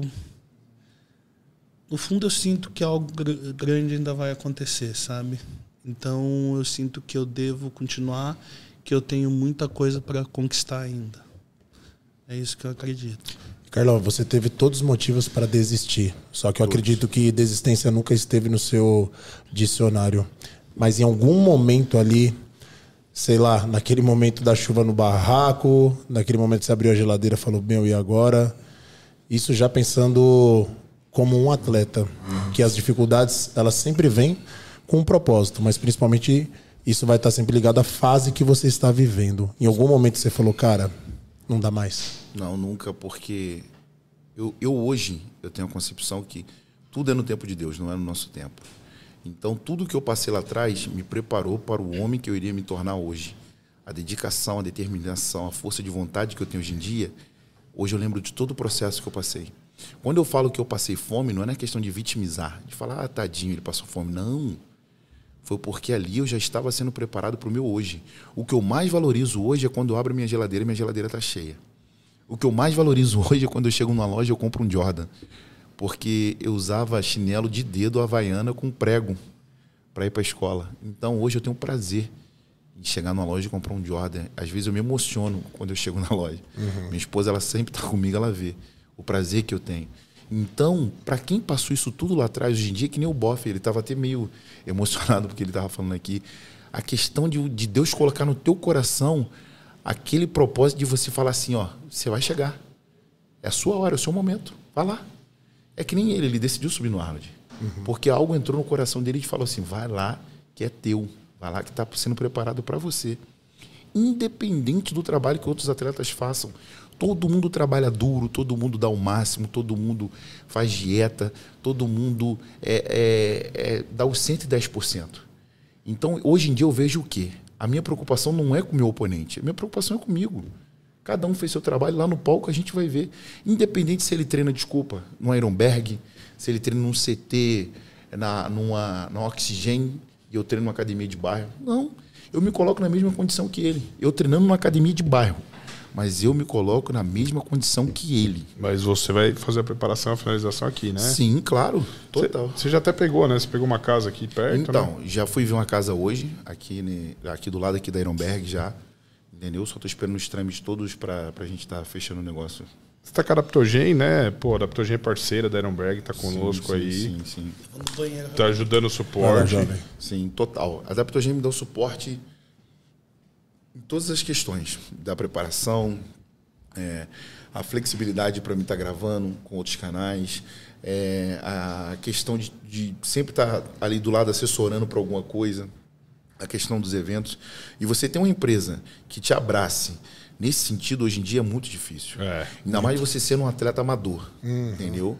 Porque hoje em dia eu vejo que o quê? O que eu penso, eu, André, a maioria das pessoas ela tem a questão da, da mediocridade de pensar que, ah, eu estou na zona de conforto. Eu sou atleta, eu tenho que comer, dormir. Alguns pensam dessa forma. Uhum. Não, eu estou sempre pronto. Eu, eu creio muito na questão da proatividade. Eu não espero a oportunidade, eu faço a oportunidade. Eu não espero que as coisas aconteçam. Eu faço com que elas aconteçam. Então, quando alguém fala assim, Carlão, não, não, não é que não pode, já estou aqui. Sim. O Betão falou assim: eu queria gravar você e o Boff. Eu falei, agora. É verdade. Ah, e depois eu queria ver se a gente fazer, poderia fazer. Não, agora. Não tem tempo ruim. Se você quer, isso aqui é uma oportunidade para mim. Sabe quando as pessoas falam a zona, como vocês estão muito bem, a zona de conforto? Eu tenho uma linha que as pessoas talvez nem saibam, ainda não chegaram na zona de conforto. Eu até às vezes falo que é a zona de aceitação. Então, por exemplo, Sim. eu digo isso para alguns professores que vêm me indagar sobre questões de valores de personal, entre outros fatores. Eu falo, cara, o a mais, você tem que entregar mais. Ah, mas tá bom assim para mim tá legal. Então acho que é uma aceitação. Talvez as pessoas tenham receio de entrar em novos desafios, né, cara? E a, e a vida ela é baseada em desafios. Então, o crescimento vem com desafio. Isso. Mas pelo fato delas não aceitarem um desafio, delas se acharem incapazes, elas querem incapacitar o teu sonho. Se você fala para alguém assim, eu tenho um sonho de um dia chegar no Mister Olímpia. Certo. A pessoa fala, ah, pô, você é, cara, é um sonho, né? É muito distante de você esse sonho, muito distante. Quantas vezes depois que eu ganhei os campeonatos lá no Rio, que eu participei de Muscle Contest, é, muitas pessoas vieram falar, pô, mano, é, você tá ganhando aí, mas pô, os caras lá têm outro nível. Entendeu? A uhum. disparidade é muito grande. Eu poderia pegar e me desanimar por causa desse comentário. Sim. É. Como já teve outros vários comentários. Mas não, meu irmão, quando você tem uma mente blindada, quando eu falo mente blindada, é você ser alicerçado naquilo que você quer. Aonde eu quero chegar? O que, que eu quero ser, irmão? O que, que eu quero? Eu quero ser mais um eu quero ser um? Não, eu quero ser um, não quero ser mais um. Eu quero fazer diferença. Em qualquer área da minha vida. Eu quero ser um ótimo esposo, eu quero ser um ótimo pai, eu quero ser um ótimo filho, um ótimo irmão. E eu quero ser um ótimo profissional naquilo que eu me proponho a fazer. Uhum. Que no caso, hoje em dia, é o fisiculturismo. Eu quero viver do fisiculturismo. Entendeu? E eu determinei que eu vou viver. Eu vejo ele, ele tinha academia dele, mas o padrão de vida que ele tem hoje, eu tenho certeza que lá atrás ele não vislumbrava isso. Você vislumbrava? Não. Eu vi, o Boff, eu vi o Boff pegando Uber para ir embora. Reclamando que o Uber demorava. olha a mudança. Mas o Boff acreditou, né? Isso, Exatamente. Isso, isso, eu posso colocar porque eu vi. Porque assim, o Boff saiu de uma condição lá que ele era empresário na cidade dele. Sim. Ele veio, vendeu tudo, vendeu até o carro na época, pós-pandemia. Ele acreditou no sonho. Exatamente. Então hoje ele colheu os frutos que ele tem hoje aqui, os patrocínios que ele tem hoje, é, o lifestyle que ele vive hoje do, do, do esporte. É porque ele acreditou também, né? É, é até bom pegar gancho nisso que o Betão tá falando, que muitas pessoas Eles se jogam no sonho, mas sem ter uma base para se jogar no sonho. Sim. Por exemplo, às vezes o cara pega o único dinheiro que ele tem na vida e se joga. Não, vou lá porque vai dar certo. E às vezes não dá certo e o cara acaba se frustrando por isso. Cria uma depressão, cria uma ansiedade, porque as coisas não começam a acontecer. Então o que eu falo, você tem que ir preparando o terreno, você tem que arar, colocar semente para depois a- a- ir crescendo e você colher os frutos. Não é você se jogar. Ah, eu vou para São Paulo. Mas você não vai para São Paulo na surdina, nem cego. Você vai com a base, tudo certinho, que as coisas vão acontecer Tem que ter uma pré-programação. gradativamente. né? Exatamente. Não é É, você. mas, mas assim, eu penso assim, é, a gente pensa da, da Ironberg, falar da Ironberg, não é só, a Ironberg não é só o YouTube, não é só a academia, é, é- é uma atmosfera que nós temos aqui. Sim, sim. Por exemplo, em marcas, né? É, nós temos aqui dentro, temos a Adaptogen, que é uma grande empresa, nós temos a Black School, parceira da Ironberg, nós temos a New Milling, nós temos a Rock, uma das maiores empresas aí da América Latina de pasta de amendoim. Life Strong. Life Strong.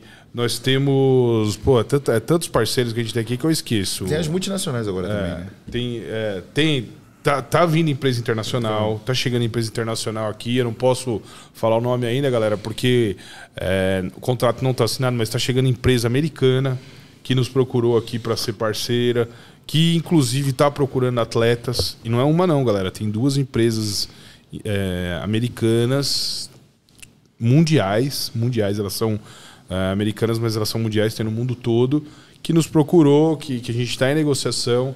Então, assim, é uma atmosfera que tem. A gente tem um ambiente, mas é uma atmosfera. Então, assim, se você é um atleta, se você pensa em viver esporte, é claro que tem os CTs fechados da- das marcas, né?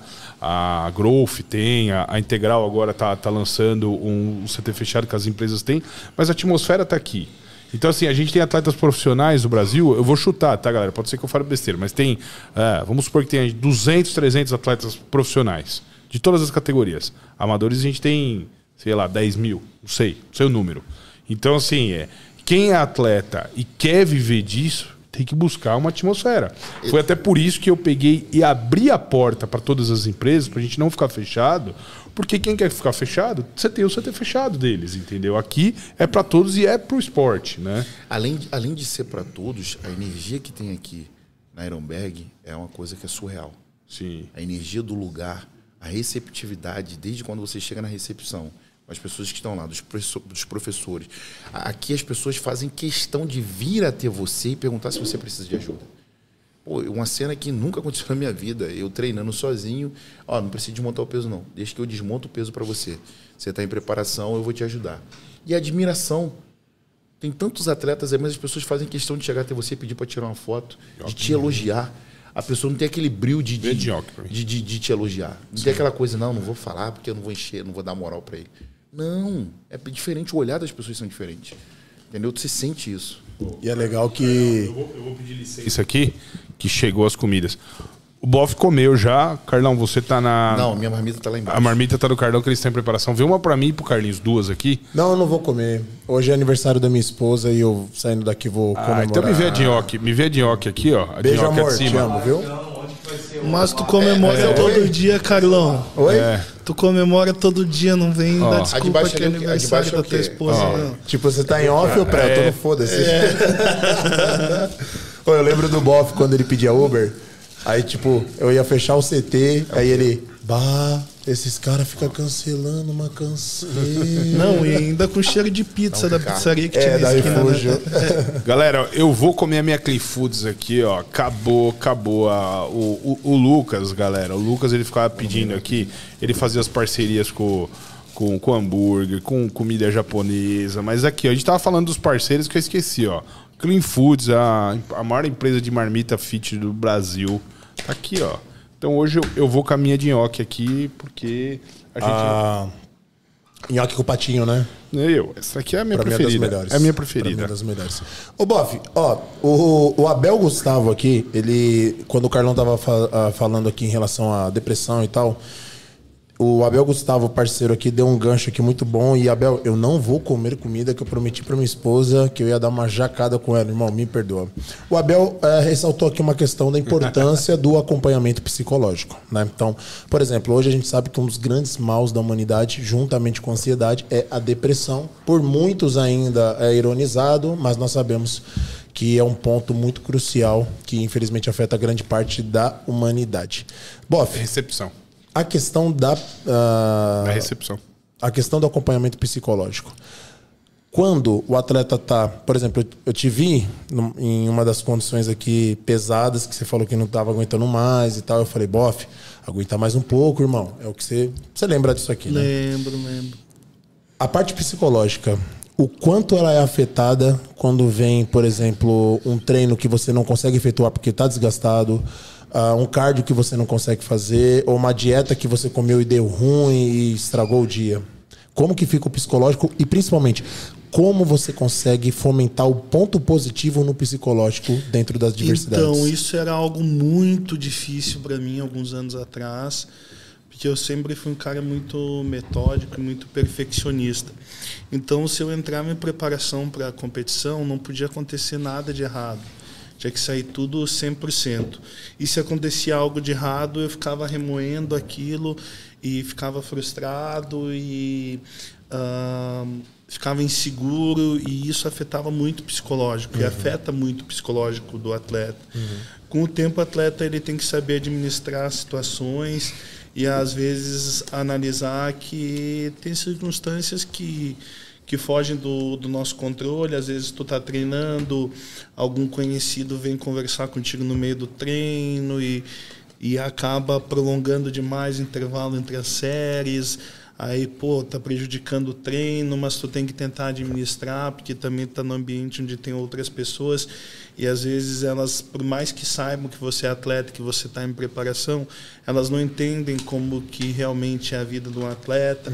Então tu tem que saber administrar essas situações que fogem um pouco do teu controle e às vezes não sai como esperado, mas ah, é aquela velha história, tu tem que sempre tentar fazer o melhor possível, né? Então, ah, acho que isso acaba aliviando um pouco, porque tu pensa, não, beleza, mas eu tentei fazer o melhor, não saiu como esperado, mas, cara, o psicológico realmente, ele, ele afeta muito o atleta se ele não tiver bem controlado, porque a mente, a mente comanda tudo, né? E qual era o seu refúgio nas horas mais difíceis? Uma palavra de da Débora, um conselho do técnico, ou você gostava de se isolar? Cara, eu sempre fui de me isolar e, e ficar conversando comigo mesmo, ficar analisando as situações, ficar vendo o que, que eu podia fazer para melhorar alguma coisa que não estava bacana. Beleza, esse é um problema que eu tenho, tá? E o que eu posso fazer para melhorar isso, para resolver isso? Ah, eu posso começar a fazer isso e isso, tá? Então amanhã eu vou começar a fazer dessa forma. Então, assim, eh, geralmente quando eu estava assim, numa situação que não estava muito boa, eu eu morava no outro apartamento que a sacada ficava no parque, ali tinha bastante árvores e tal, e eu tinha uma cadeira ali. Você na mudou de lá? sacada. Me mudei. Ah, não sabia, não. Me mudei, me mudei. Aí eu Ele, sentava ele naquela- não se inscreveu no seu canal. Fala pra ele o canal ainda. É sim. Você tá inscrito no meu? É nóis, cara. Porra, você Corta aí, Carlão mandou. Relaxa, cara. Continua.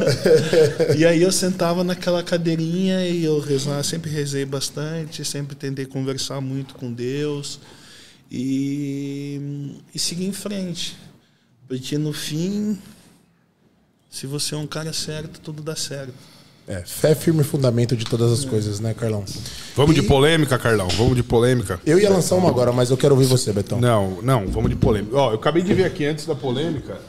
Eu acabei de ver aqui o Chicória. O Chicória acho que vai competir também, né? Ele vai subir no ar, né, ou não? Chicória vai? só sobe no Master final de ano. Só no final de ano, porque eu acabei de ver ele aqui. Eu Tá falei, num pô. offzão monstro, Chicória. Ah, então vamos lá. O... A gente falou de todos os atletas, esquecemos de falar do Brandão. Será que o Brandão vai subir? Porque eu não sei, ele tá em off-season, né? Mas, né, não sei se é, é uma estratégia. Cara, eu não, eu não tô acompanhando muito. Eu sei que eh, o nome dele não saiu citado, né? Não apareceu? Ah, mas a gente No- tá no- cinco, cinco semanas também, né? Não, mas acredito que ele não vai. Ia ser uma revanche legal, hein? Ah, com certeza. Ia ser uma revanche, O que, que o cara. Brandão falou pra você lá na hora depois que vocês desceram do palco? Cara, uma hora lá no palco, ele veio e me abraçou e Que rolou falou- umas cotoveladas, né, pai? Isso é bom ah, lá em demais. cima, lá, lá em cima a disputa sempre, eu acho que todo grande vencedor vai, vai brigar pelo título. Então, em cima do palco sempre é guerra. Mas não significa que seja fora do palco, né? Ah, eu me lembro que ele falou, me abraçou uma hora lá em cima do palco, ele comentou é, nós de novo, como na final de 2016, que a gente competiu em 2016, a final do. Campeonato Brasileiro. E no final que a gente se abraçou ali, acho que a gente agradeceu pela disputa. Foi alguma coisa Não, assim mas, mas muito- isso, isso eu acho legal. Eu já falei aqui e vou repetir. Assim, o Brandão. Teve até gente que ele, até tomou um pouquinho de hate, falando da, da cotovelada que ele deu, que ele empurrou. Mas assim, cara, foi, foi uma disputa no palco. Eu, é, eu não. Ele sempre foi um lorde, né, cara? O Brandão é um, um cara sempre educado. Eu via vocês aqui, quando ele treinava aqui é, com você, ele sempre tratou bem, é, ambos, né? É, Sim, é em cima do palco, em cima do palco, assim, eu não vejo nada de errado quando o atleta está disputando ali, e ele está brigando pelo título, afinal ele se preparou meses, afinal aquilo é o sonho do atleta, ah, o atleta vive aquilo e aquele é um momento de disputar o título, aquele é um momento de você ah, brigar pelo que é seu, então eu acho que em cima do palco uma disputa sempre é bem-vinda. Eu- acho que isso até muda, viu, Carlão? Porque assim, eu tava lá, acompanhei. Tem, tem atletas que pega, por exemplo, ele nas prévias ele perdeu. Tem atleta que pega, perdeu nas prévias, porque ele, ele era o franco favorito. Aham, Ele era o favorito. sim. Você chegou lá, encostou e, e venceu. Tem gente que desestabiliza. Ele não. Cara, ele veio no- no- nas, nas finais com uma energia. E isso é legal falar, que isso é presença de palco, galera. E eu vejo muito isso no Sebum. O Sebum, quando ele entra no palco, galera, ele tem uma presença de palco que, que muda completamente. Ele chama a atenção dos árbitros. E, e isso é uma coisa que, que eu vejo muito pouco dos brasileiros. Eu acho que o Brandão é um que mais se destaca nesse sentido porque tem a presença de palco. É, é confiança mesmo. Exatamente. Né? Quando você sabe o atleta que você é, você sabe o trabalho que você Fala um pouquinho mais perto aí, ô. Quando você sabe o atleta que você é, você sabe o trabalho que você faz e você sabe a condição que você está indo para a competição, você tem que ter confiança mesmo e subir em cima do palco e brigar pelo, pelo que é seu, pelo seu título. Mas a cotovelada, depois você perdoou numa boa ou ele teve que pagar uma pizza pra você? Não, sabe que eu nem, nem Te amo, Rafinha. Beijo. A polêmica, a polêmica V- vamos, vamos continuar Eu na polêmica. Horse vai subir, será? Horse. Cara, eu não ouvi nada. Porque também. o Horse é o seguinte: o Horse você ganhou dele em 2018. Não, 2019 ele ganhou no. Não, mas, mas 2018 você ganhou, ou não? Não, em 2018 eu fui campeão do Mr. Olímpia Brasil. Em 2019 foi ele. Daí ele, ele ganhou de você em 2019. Isso. Então teria uma revanche também, né? Ah, sim, sim. Será que o Horse vai competir? Cara, eu não ouvi falar nada em relação ao Não, ele começou off agora. Ele, tá, ele, tá com, ele tá com o Milos também, né? Também tá com o Milos. Tá com o Milos, ele É começou que, assim, off agora. Pelo que eu sei, todos os, a maioria dos Opens, assim, tanto eu quanto eu, a gente estava em off-season, né? Para competir o segundo semestre. Eu tive essa mudança agora, mas foi uma decisão em cima mesmo. Os demais, o que eu sei é que o Nescau vai competir. Sim. É verdade, a gente não falou do Nescau, né? Porque o, o, o Nescau tá num off desde o Rio, né? O Nescau tá quase há um ano em preparação para essa competição, Sim. né? A gente treinou junto no off-season dele e tudo. Ele veio numa preparação bem longa. Ele se preparando direcionou totalmente pra essa competição. Aham. Foi. E você que competiu com ele, Carlão, hoje você vendo assim o Nescau aí de um ponto, digamos, de uma evolução extremamente absurda e você competiu com ele e ficou ali, Sim. tá? Isso com certeza é, meu, é muito mais combustível pra você do que qualquer outra coisa. Você fala, cara, o cara que eu tive ali, que coloquei dúvida na cabeça dos árbitros, tá lá, mano, é lá que eu vou. Cara, só, só na hora, na hora que os árbitros falaram assim, meu número é 104. 104 do lado do 212. Eu olhei pra baixo assim, era meu número. E tinham 15 atletas no palco. Tinham quatro atletas que vieram do Irã Mas outros atletas ali, tu vê que os caras estavam ali há muito tempo. E eu falava assim, caraca, quatro meses que eu comecei a competir. E quando eu falei que eu vinha pro Arnold, lá no Rio de Janeiro, lá, na, lá no, no lugar que eu moro, né? Muita gente falou assim, vou nem ver, vai passar vergonha. Vai lá só pra, só pra dizer que foi, né? Que eu não vou nem olhar. E quando chegou lá, meu irmão. E outra coisa, eu, eu não tinha a menor noção de pose, de, de pose, de posar no palco, de presença de palco. Entendeu? Eu ia ali, eu, eu, eu via pelo YouTube e eu tentava. É, através do YouTube, eu, eu próprio montava a, a minha pose, entendeu? Você não teve um treinador de Não, nada? que nada. Coreografia? Eu montei minha coreografia. porque eu encaixava de acordo com a música. Na batida da música, eu encaixava a pose. Tudo pelo YouTube. Eu botava um celular aqui, na ponta, na, na, na varanda, e eu ficava olhando e eu assimilava as poses. Eu, eu via muito o Dexter, Flex, os caras da Golden era pousando, e eu tentava, do meu jeito, né? Bem tupiniquim, é, assimilar aquilo, o mais próximo que eu pudesse chegar daquilo. Sim. Aí eu ficava vendo vídeos de atletas brasileiros posando também para tentar fazer isso. E no palco, eu imitava exatamente o que o atleta fazia. Tanto que se você pegar o vídeo, saiu no canal da Probiótica, né? Do Nescau, quando ele pegou o Pro, eu assimilo direitinho, olho pra pose dele, quando ele arma a pose, eu vou e armo a pose do lado dele das formas que ele tava posando. Tipo aquele molequinho na escola de educação física e vai imitando o coleguinha. exatamente. Caraca, velho. Então, olha como é que é gratificante. Um cara com quatro meses, quatro meses que eu tinha iniciado no esporte. Eu vou pro meu primeiro Arnold. Já encostou. E eu fico de um lado do cara que foi que era cotado como futuro pro e ganhou o Procard naquele campeonato. Irmão, pô, surreal. Ô, Carlão. Carlão do Rio, eu tenho um- uma, uma, uma coisa, é, porque você fala Carlão, olha os dois aqui. É, o ano passado, eu, eu, pelo que eu me recordo, não sei se foi o- um ano que fizeram isso diferente, não sei porquê, ou se deu alguma mudança, porque é, geralmente você compete o, o amador, daí você tem o campeão do, do overall, que vira pro, e ele já estreia. O ano passado não aconteceu isso, não sei o porquê. Não, porque o ano passado, o Arnold Schwarzenegger, ele estava ele tava gravando um documentário e no mesmo dia do, do, do Amador, o Pro, a, a prévia do Pro, foi no, na hora do descanso do Amador. Por exemplo, meio 10, 11 horas a gente subiu o Amador, a última categoria, Bodybuilder, Open acima de 102. Meio-dia começou as prévias do profissional. É, eu não Entendeu? entendi e isso. a- aí as finais do profissional foi às 18 horas, logo depois que o Nescau Mas- pegou o overall. e- Então não podia competir. Esse ano vai ser diferente.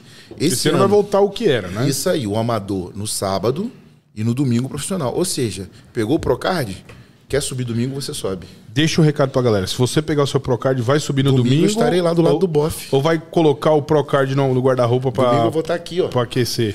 Papai do céu Vai ter cotovelada com o bofe? Tem uma, uma pedreira aí pra enfrentar, com certeza. É, porque tem gente que pega o Pro e guarda ele na Não, gaveta não, ali e fala, vou disso. deixar ele esquentar um O pouco. Carlão é um atleta amador que já, já é profissional.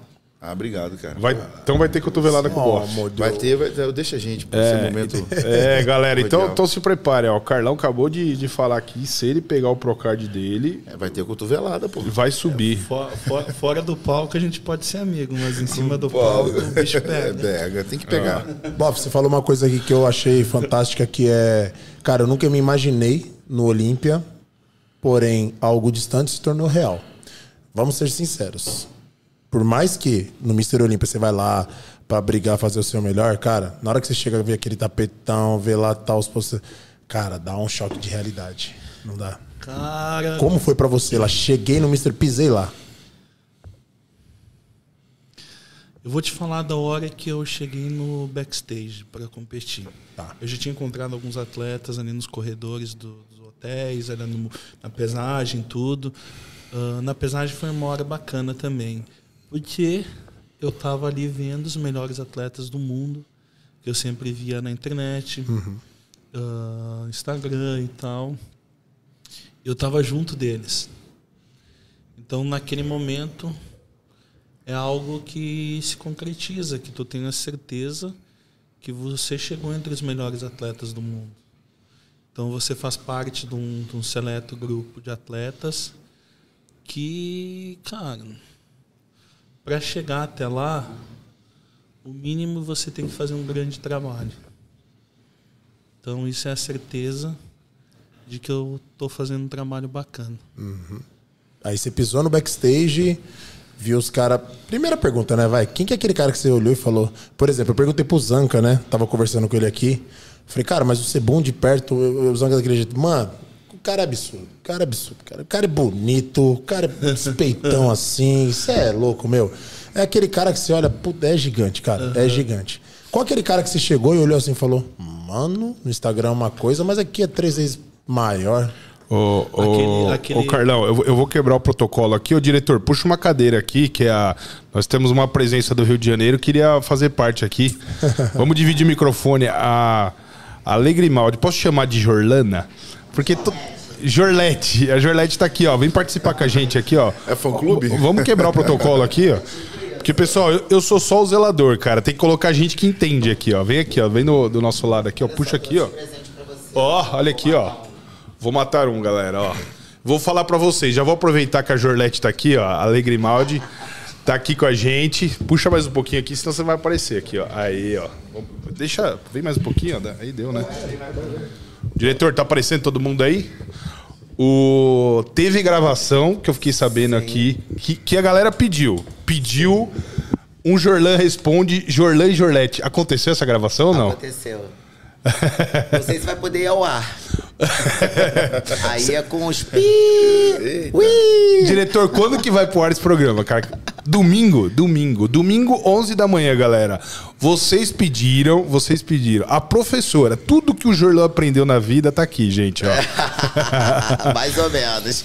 Ô, ô Ale, estamos aqui, ó. Agradecer a sua presença aqui, ó. Seja bem-vindo, essa casa é sua, tá? Essa casa é do, é do, é do esporte, é do bodybuilding. Você é uma pessoa que, que representa demais o, o esporte pro Brasil. Nós estávamos falando aqui com o Carlão, o Carlão também é do Rio. Falou Fala, muito Carlão, da sua história. O pessoal tá pedindo mais você aqui. Eu queria deixar esse convite ao vivo pra você, pra você participar mais, vir. Você já é uma irmã, não é irmã de sangue, galera. Eu brinco com isso, mas é uma irmã de coração do Jorlão. O Jorlão sempre falou bem de você. A gente não faz um com ela pra saber da história dela. Ah, é, ó. Eu sou a favor da gente fazer um podcast, já fica o convite, a gente vai ver como tá a agenda, pra ela vir fazer aqui Prazer. um praticamente um quando fala com a pessoa um lado o arquivo confidencial do Nossa. Faustão para ela abrir aqui expor a vida todas as vitórias as conquistas e também óbvio que não as, derrotas superações também. as derrotas né que te trouxe até aqui Sim. Olha, eu tô à disposição. É uma honra para mim fazer parte. O convite foi até uma coisa meio assim inacreditável quando eu recebi, porque é, hoje esse podcast, o Ironberg, é, eu acho que é o que tem de mais top, assim, e eu me senti muito honrada.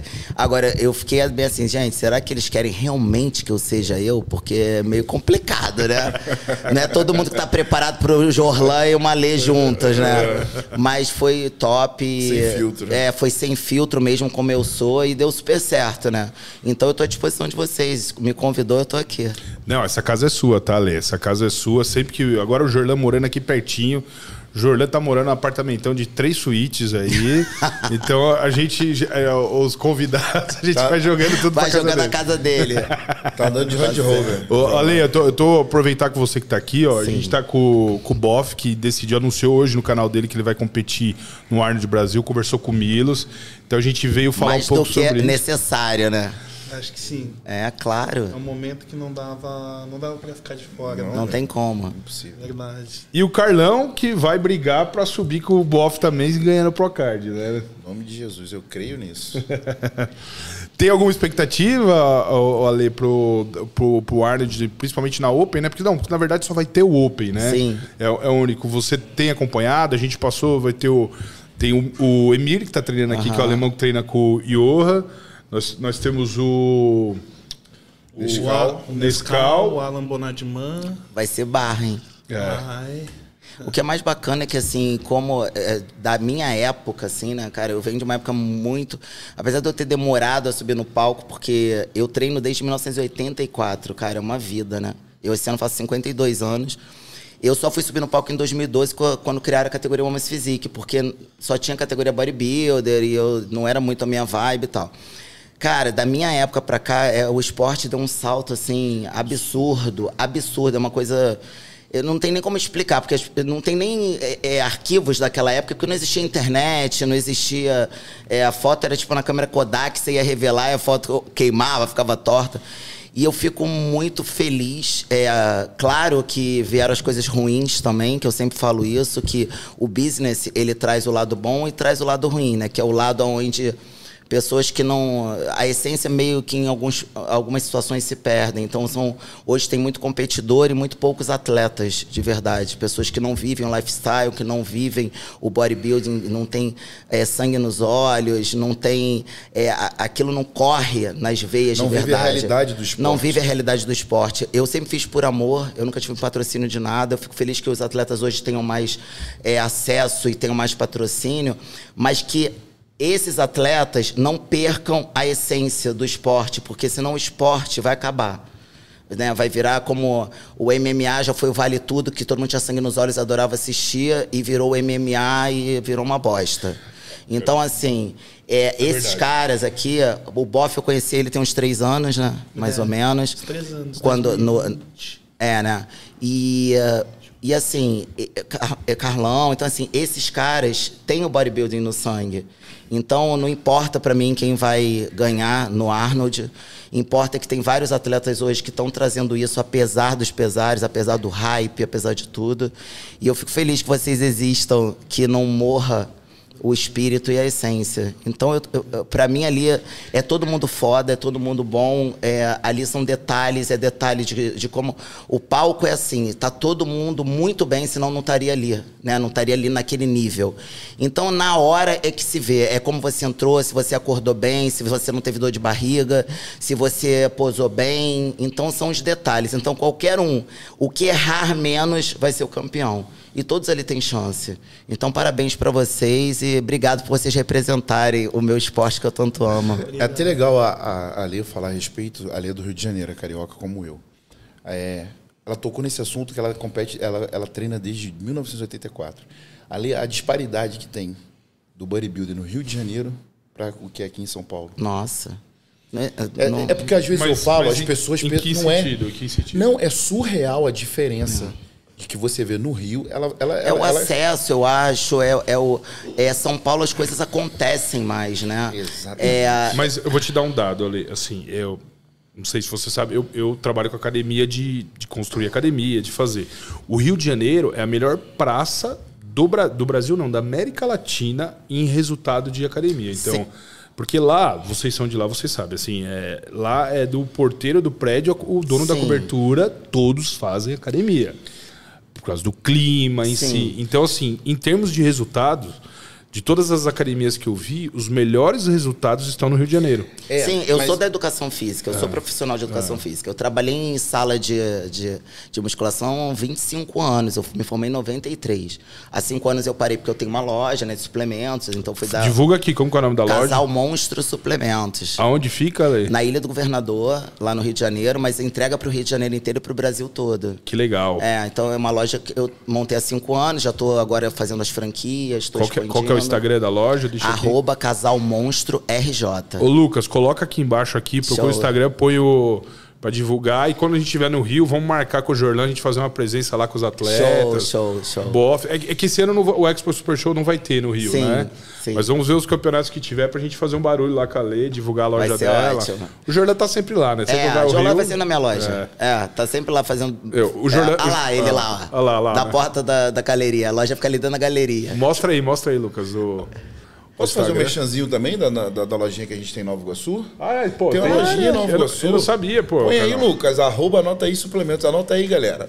Aí, da mesma, somos da mesma, do mesmo segmento. É, exatamente. Maravilhosa. A lojinha, lá, a lojinha lá em Nova Iguaçu, lá bem simplesinha. Aquela lojinha ali pra, só para comportar a- o pessoal da nossa área ali que a gente montou. Porque a gente achava assim...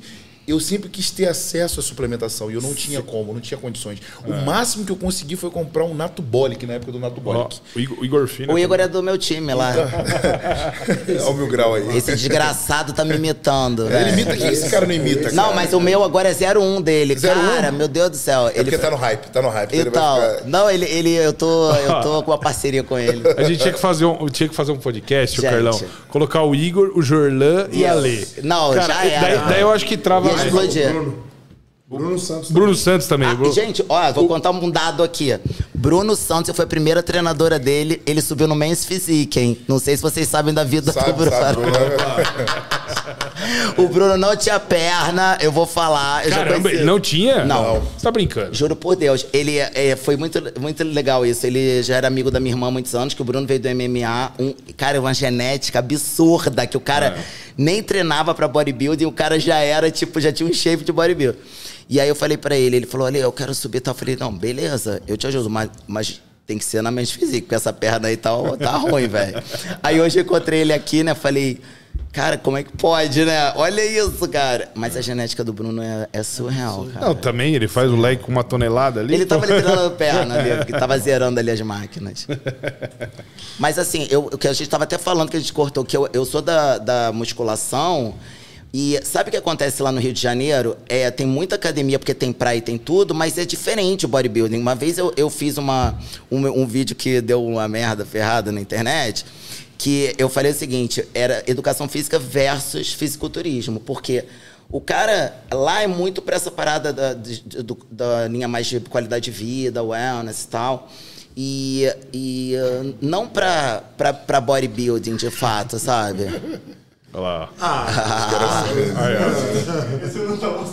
Ah, bom, não. Eu vou matar um, hein? É, não. É, esses caras são resenha. Eu, eu vou, eu vou entrar pra marca ali daqui a pouco. É, Vamos os lá. caras são resenha. Hora dessa. É, então o Carlão falar isso é, é realmente lá não tem muito voltado pra atleta, é, mais isso para o corpo da praia. Ale, eu ia falar, uma coisa É, é, não você. tem atleta. Uma, coisa é questão qualidade de vida saúde. É, Outra coisa é bodybuilder. É, não tem. Os atletas de bodybuilders do Rio de Janeiro têm uma desunião que eu, eu creio que é meio absurda. A questão de, tipo assim, as pessoas não se unirem pra, tipo assim, fazer um projeto, uma questão É de. porque não tem nada que centralize, assim, as pessoas são Exatamente. muito longe. No Rio é tudo muito longe. É tudo muito longe. É tipo assim, Nova Iguaçu, longe pra caramba, lá da, Tá- da tá onde eu treino, que é uma academia que tem muito atleta. E é tudo muito longe. Aqui, essa coisa, tipo assim, Ironberg, por exemplo, cara, centralizou, você entende? Sim, Isso aí. Então, quando você consegue centralizar, a coisa fica mais forte, porque tá todo mundo aqui junto. todo mundo pra Tem cá. a troca. Então, existe uma troca muito grande, existe aí uma coisa também de, de parceria, de, de um ajudar o outro. Ali, É eu falo isso. que lá no Rio, o nosso CT é a Oxybody. É. Que é onde, eu tem treino os melhores todo dia. profissionais, é onde, é onde E tem os atletas. É onde que se aproxima o lifestyle que tem aqui. É, onde tem aquela, aquela energia que é diferenciada. Tem o Paulo Vitor, É. tem, tem, tem outras pessoas lá que estão sempre Sim, dando suporte. são os atletas. Então, uma coisa que tu fala assim, as pessoas vivem, todo mundo senta lá na cantina, fica comendo, trocando ideia sobre bodybuilder, sobre dieta. É, é o único lugar, assim, Sim, hoje sim. que ainda tem esse, esse espírito. Então é a antiga Exidin, né? cara. Que era do Camões antigamente, né? É, porque era do Camões. né? O Isso aí. Camões é uma lenda, né? Pô, tá maluco. Ali o Camões- cara treina pesado Ele até dá hoje. personal lá ainda. É. Porque o Anderson Silva treina lá, o Eric Silva, o Feijão, esses caras todos treinam lá, assim. Então é, é uma galera do MMA e uma galera do bodybuilding. O cara chega lá, quem tá conversando para de conversar. É. Porque você desce lá as escadinhas, tem a lanchonete, é, né? é. E tem a galera ali da resenha. Aí depois você desce pra academia. Eu sei que das vezes que eu fui lá, tava ali, tipo, uma galera conversando, ele chegava, aí, mano, um silêncio, todo mundo. Boa tarde, É, boa tem- tarde. agora pintaram até o desenho dele na parede Tem, lá.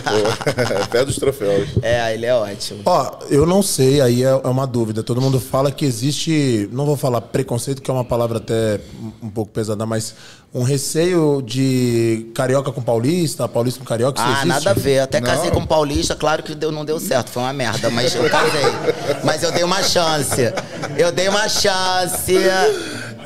Mas não era porque ele era Tem isso, paulista, é não. porque ele era. com paulista, é mas porque foi uma era, ele, era, ele era mau caráter mesmo, não é porque era paulista. Não, Não, gente, ela não quer dizer que todo paulista seja mau caráter, que não deu certo. Não, não Só deu, certo, com aquela pessoa. Mas eu gosto de paulista. Então, foi uma Até casei experiência. com um, foi né? uma experiência, não foi? Não claro. boa, mas foi uma experiência. Não deixou de ser uma experiência. Ah, é. Não, mas não existe isso de paulista e carioca. Às vezes, o- a- as pessoas têm. É que nem quando você fala de violência. Ah, Eu tá trabalho vendo? com segurança pública lá no Rio de Janeiro. Bem que eu achei que tava estranho. Eu trabalho com segurança pública. Aí as pessoas falam assim: ah, mas o Rio de Janeiro é muito violento. Quem está de fora, por exemplo, a pessoa está em São Paulo e fala que o Rio de Janeiro é violento. Quando o, a- o carioca vem para São Paulo, você vê que a violência aqui também é, é- é cotidiana. Então, cada lugar tem a sua peculiaridade. Sim. Então, não tem essa questão de disputa entre Eu Rio e gosto São de Paulo. paulista. Não, mas ó, você tá falando de violência, a gente foi pra Vênice. Aqui, ó, isso daqui a gente comprou Porque a gente tava, ó, é, é, ah, pra se defender. Apesar que a gente tava com o Bruno lá, É, eu- eu- então as pessoas não mexiam com a gente. Por que será? É, então. Não faço ideia. E ele não estava armado, galera. Ó, Vênice, a gente foi. Eu fiquei lá 15 dias. Qu- quanto tempo faz que você, que você foi? Ah, foi recente, foi em dois, logo um pouquinho antes da pandemia, 2019. Já tava aquela cracolândia? Tava, assim? e assim, tava. Cara, eu fiquei muito impressionado com isso, porque ali na Gold, atrás, eu vi assim, a galera, os sem teto, mas os caras chegando de terno, bicicleta, montando a barraca e dormindo dentro. Eu fiquei muito impressionada com aquilo, cara. Mas de madrugada, ou ali de madrugada, quando a gente chegou de motorhome lá, daí, o Jorlan tinha um hotel que ele sempre se hospedava lá, que, que era quase na praia ali, agora não lembro o nome do hotel, que ele é bem tradicional. A gente desceu, eu fiquei assustado, porque tava pior do que Ali aquela... na praia? É, não, é, Não. começou a vir aqueles Walking Dead, assim, andando assim, Sério? daí tinha uns 15. Daí a gente voltou, chama o Bruno. Daí, me- mesmo os caras muito louco, muito louco, os caras falaram, fudeu. O Bruno tá lá, cara. Não dá pra gente pegar, porque os caras começaram a vir na nossa direção e assim, não dá. É, eu não peguei isso, não, né? Eu, 2019, quando eu- acho que talvez depois da pandemia esse Acho que piorado, piorou. né? Não, e tem uma lei, parece que lá, eu não sei se é de Los Angeles ou se é do estado, que parece que até mil dólares você não vai preso. Você assina um. É, não, não é crime. Você assina um termozinho lá, ó, não faça mais. Tipo uma advertência escolar, né? Sei lá o que, que é. Gente. Eu não sei qual que é a ideia disso, eu também desconheço, não vou falar besteira aqui, mas não concordo. O. Até mil dólares você não vai preso, 800 dólares, eu não, eu, eu não sei. Então isso Que é aumentou o, muito a nossa, criminalidade. salário de muita gente aqui, né? É, entendeu? Aumentou demais a gente criminalidade. Mesmo, é. Que tá ganhando bem, né? Porra, que ganha Muita bem. gente que tá ganhando Se bem. fizer a conversão ali, filho. É. Que bizarro. Eu não peguei isso, não. Eu peguei realmente o pessoal sem ter onde morar. Gente que você via que não era gente. é, não era. é, Perdeu tudo, assim, É, né, não era que você homeless, não era. Mas estava se tornando. Então a pessoa vinha de bicicleta, ainda tinha uma bicicleta, uma barraca. O cara vinha tipo de terno, tipo vindo do trabalho. Porque já tava uma coisa meio louca lá nos Estados Unidos, nessa crise absurda, né, que tava lá também. Olha, aproveita que o Jorlando tá aqui, conta um podre dele aqui, assim, um podre aceitável. Ai, gente, peraí, deixa eu pensar. Tem vários, né? Cara, é muita coisa. Gente, olha só, é muito louco isso. O Jorlan, ele já foi um frango. ele já foi um frango.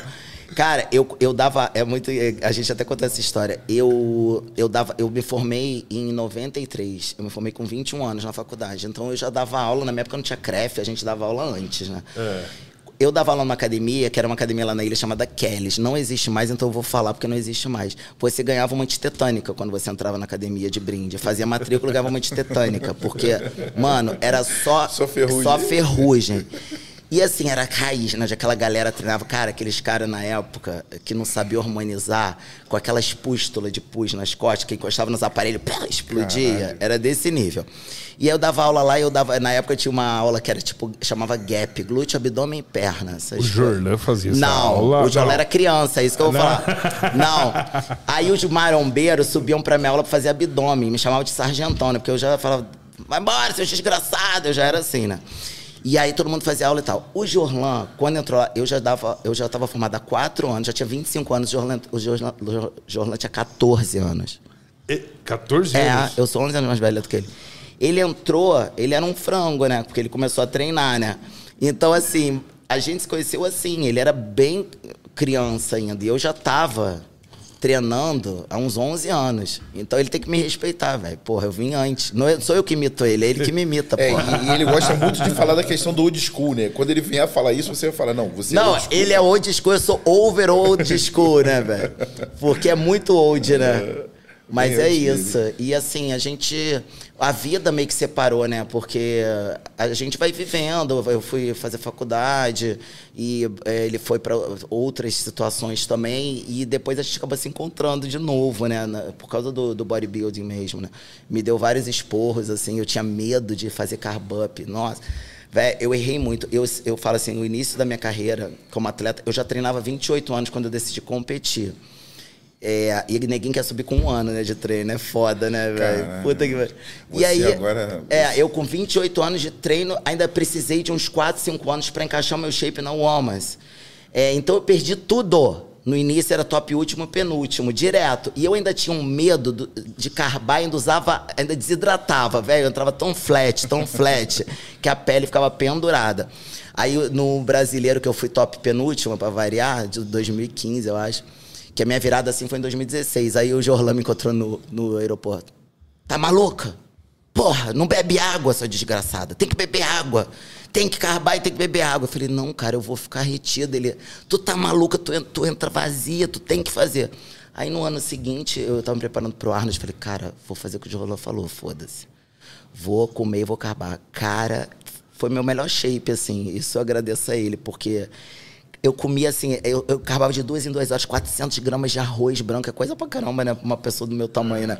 E, e 60 gramas de, de, de Uva passas, passa, né? de uva passa, tomando, cara, a, a- a garrafa de água, eu bebia assim, um litro e meio de água. Cara, eu entrei Uva com e shape. É, eu entrei- é, sou old, né? Não como, mas é não como doce de leite, Não, mas é o velho. melhor que existe. É, O Jordan é, mas vou dar na cara dele. Se Acho que ele gosta de. Nutella. O ele gosta de Jorlan Nutella. não é mais. Ele, ele- ele te chamou Ele gosta de Nutella, ele pastel? gosta de Nutella. Cara, olha só o que eles fizeram hoje comigo. Eles me levaram pro Mercadão. Me fizeram chamar os caras de pau mole. Vai sair esse vídeo. Eu comecei a, E pior nem isso. Eu comecei a sentir uma tâmara. Eu comecei, ó, que- galera aí da trembolona, galera que tá aí com o colateral da trembolona. Tal. Aí eu falei, tá precisando? Aí o cara. Aí o outro, pô, eu falei, tá batendo seis e meia? O cara, tô, pior que eu tô. Eu falei, sério? Aí ele, sério. Ele sabe, sabe o que é seis e meia? Sabe? Aí ele falou assim: é, eu ciclei e não fiz TPC. Eu falei, desgraçado, fez merda. Aí foi legal. assim. Me levaram e pra lá. Aí falaram que eu tinha que comer o pão com mortadela. Cara. Cara, tu não tem noção. Eu falei, gente, eu vou morrer, eu não tem nem enzima pra digerir isso. Eu nunca comi mortadela na minha vida. Né? Aí eu falei, tá bom, suando que lá é 100 graus, né? Falaram assim, carioca tá vindo aí, vamos botar 100 graus pra ficar igual o Rio de Janeiro, né? Pra ela se sentir em casa. Cara, aí fi- trouxeram pão com mortadela. Eles me fizeram comer. Eu comi um pedacinho assim. Nossa, passei muito mal. A- Você não tem noção. E a Zia? A Zia vai Passei muito aí. salgado. Mas eu comia. Aí quando eu levantei, as veias estavam como? Saltando. Porra, saltando. Cara, e ficou todo mundo me olhando assim, estranho. Eu era meio. Fiquei meio bizarro andando lá no meio, né? O pessoal assim, olhando meio estranho, as veias tudo pulando. Mas tá bom. Mas deu certo. O Jordan, ele tá, ele tá no balde, olha, desde quando ele competiu na Argentina. Ele competiu começo de dezembro? Foi? Agora ele parou, né? Porque o, o- a gastrite dele deu ruim, né? Não, também. É, assim, se, se, se, se não atacasse a gastrite, a gente tinha que estudar. Ele levar Mano, pra ele- NASA, porque. Ele vai pra aquele shopping ali, eu acho que ele, ele virou sócio daquela delicatese que tem no shopping, não é? Não, e da loja de tênis também, né? Ah, Falei, é? mano, A chega. loja de tênis tem o nome dele. Ele parece uma centopeia. É. Parece uma centopeia. Não, mas, mas Acho que ele andou descalço a vida toda, não foi? Não, a, a loja do. Ele te levou na loja do Amor, Ele andou descalço Amor a vida Pedaços? toda. Levou. E ficou pau da vida que não tinha o, o pavê lá que ele Não, gosta. ele, ele compra, não é um pedaço. Não, ele compra um pote. Metade. Você fala, pô, você tá levando pra sua família, vai vir gente em casa. É um bolo de aniversário, assim. Daí ele saca, a gente indo pra Maringá. Ele catou, tá ao vivo, isso você pode ver no, no vídeo. Ele sacou uma colher, daí começou a comer e conversando com a gente. Um negócio desse tamanho. É Uma, um pavê, uma é? tigela, É um uma pavê. tigela, mas é um inteiro. pavê que ele falou. E daí ele comeu inteiro, comeu inteiro. Assim, até chegar no aeroporto, ele comeu tudo. Tudo. Assim, eu falei, cara, isso é pra uma família, né? É porque é tantos anos de restrição que o cara agora tá tipo, porra, agora é minha vez. Agora eu vou viver. Não, É. E o pastel, né? O pastel também virou. Então, ele virou- falou que ia me levar pra comer pastel. Eu falei, só se me dopar e enfiar na minha boca. Não vou comer, mano. Aí ele falou, então eu vou fazer isso, mas ele não fez. Não, e, e o pior de tudo, que eu vi esses dias aí, ele pegou, ele fez uma, uma avaliação. Cara, ele continua no shape. Então, mas olha só, é isso que você. É isso que a galera tem que entender, velho. Quando você constrói um shape de verdade, que você. É, é- são anos e anos de matu, é maturação da musculatura. Cara, as pessoas querem começar pelo final. Eu, eu comecei a treinar. Eu, eu comecei a treinar eu, em 84, eu só fui usar alguma coisa de hormônio em 2012. São 28 anos construindo. Há três anos eu não uso nada e eu ainda tô na menopausa, velho. Então você olha pra mim e fala, né, pô, essa mulher come testosterona. As pessoas não entendem que quando você tem uma hipertrofia de fato, uma maturação da musculatura, né, tem maturidade muscular, o mais que pode acontecer é você perder um pouco de densidade e ganhar um pouco de densidade. A musculatura tá ali, você construiu. Aquilo não vai se perder. É fixo. É, fixo, aquilo é pra E- e é- sempre. E é até bom uma coisa que a Lê falou lá no princípio da conversa, que é, que é muito legal. A Lê falou a respeito de a pessoa, durante seis meses, o cara se prepara para competir em seis meses. O cara sai de uma Pô, zona. tá de- louco, o cara sai de uma zona de marombeiro, em seis meses ele vai competir. A custa de quê, né? Aí lá no Rio de Janeiro, o que acontece? Como eu treino na academia de bairro, todo mundo. Tudo bem que você tem que se espelhar nos melhores, você tem que se tornar um atleta. Mas, meu irmão, você vai ter condições de viver vida de atleta? Tudo bem que você tem um sonho, como eu tenho um sonho, o Boff tem um sonho, todo mundo tem um sonho. Você tem que ir em busca dos seus sonhos. Só que às vezes o cara não tem, meu irmão, a menor condição de competir. Mas o cara ele já, ele já abre a dorsal imaginária e fica andando pela academia como se fosse. Ele põe uma blusa de atleta e ele se intitula o atleta, sendo que ele não tem mais de sete nem lifestyle de atleta. Ele não vive a vida de atleta. Ele não acorda às 5 horas da manhã, ele não faz cardio, ele não faz as refeições. Carlão, eu falei sobre isso no outro podcast e até fizeram um corte disso. Ser competidor não tem nada a ver com ser atleta. Muitas vezes o atleta vive essa merda 24 horas por dia. O competidor se prepara em 16 semanas, sobe no palco, desceu, caga tudo. E hoje, a maioria, infelizmente, é competidor, não é atleta. Por isso que a gente vê o Jorlan. Por mais E que ele tá você- chutando balde, tá lá. Então, ele é atleta, ele, tá- é, ele, é. ele tem a rotina dele, ele treina E duro isso pra caramba. anos? 18, 20 Porra. anos, que nem você. Aí quando, quando, por exemplo, que nem lá, eu sempre falo do Rio de Janeiro porque é a minha realidade.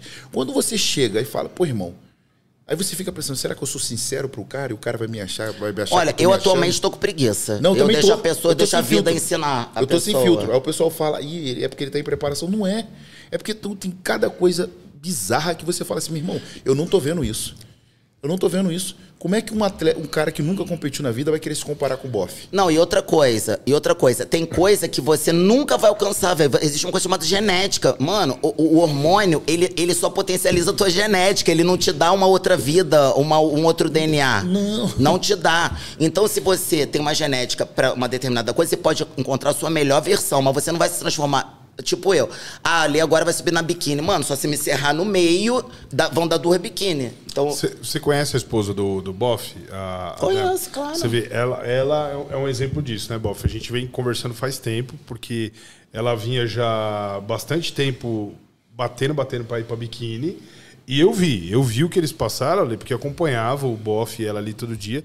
Pô, ela não é preparação, ela- ela ficava o É ano sofrimento, inteiro, né? o ano inteiro fazendo quantos cards por dia? ô? Ah, depende da época. Tinha vezes que ela passava de duas a até, até três horas. cada. mas olha, pensa, e a saúde dela, cara? E não treinava a perna, dieta extremamente restrita. Olha, pelo amor de Deus. E aí chegava no palco, feedback é que as pernas delas estavam um pouco Então, é porque ela não tem genética pra ser biquíni. Aí tem que aceitar isso. Eu sempre falo, não é você que escolhe a categoria, é a categoria que te escolhe. Ah, eu quero ser isso. Não, desgraçado, você não quer ser isso. Você vai ser o que dá pra tu É, ser. exatamente. Eu tava falando isso com um colega hoje. Não é você que escolhe a categoria.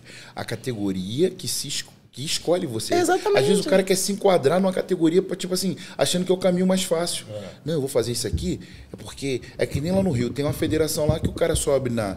O cara sobe na body shape, Ai, falei isso. na body músculo, na men's physique, na class physique, e o cara vai na culturismo clássico, que é uma, uma categoria. que- E depois o cara vai na Ô, bodybuilding. Carlão, isso não é atleta, isso é caçador de troféu. Mano, eu Exatamente, falo isso. sete categorias o num dia, cara, mano. A pessoa que fala pra mim. Num dia, ah, sete eu categorias. Vou, eu vou subir em três categorias. Me desculpa, velho, tu não é atleta, tu é caçador de troféu. Porque tu vai ver categorias. aonde dá. Então, aonde tiver o menos ruim, porque eu já falei isso, eu sempre falo isso. Fisiculturismo é esporte comparação. 10 merda subiram, menos merda ganha. Tu é bom ou não, tu é o menos merda. Então, você sobe em três categorias. Vai que você dá uma cagada de você ser o menos merda daquela categoria. Aí Você tá com o troféu, aí vai postar o troféu. Não, isso é caçador de troféu, velho. Não seja caçador de troféu. Entre lá pra mostrar a sua melhor versão e, e e você sabendo que você fez o que tinha que ser feito. Então você tem que ser o melhor. Entre os naque- melhores. É, naquela categoria que você escolheu que você vai é seguir. Isso aí, é isso aí. Né? Que ela te escolheu e você decidiu que você vai fazer o que tem que ser feito. É simples. As pessoas romantizam muito e demonizam muito. É isso aí, pessoal. Ô, Ale, a gente vai, já viu que a gente vai ter que marcar um podcast com você. Tô à disposição. Uma, uma, assim, uma pra gente falar os podres do Jorlan, que você deve ter muita Ai, meu coisa. Deus. Fazer uma listinha, sabe? Uma listinha pra gente falar, falar os podres do Jorlan. Mas eu só falo com ele aqui. Não, vamos participar, o Jorlan junto. Chamar o Igor também. Nossa, o Igor vai ser maravilhoso. Porque o Igor tem que fazer. O Igor tipo, podia fazer assim, eu e Jorlan, e o Igor fazer. Eu e Jorlan conversando, a gente aqui, a gente só dublando.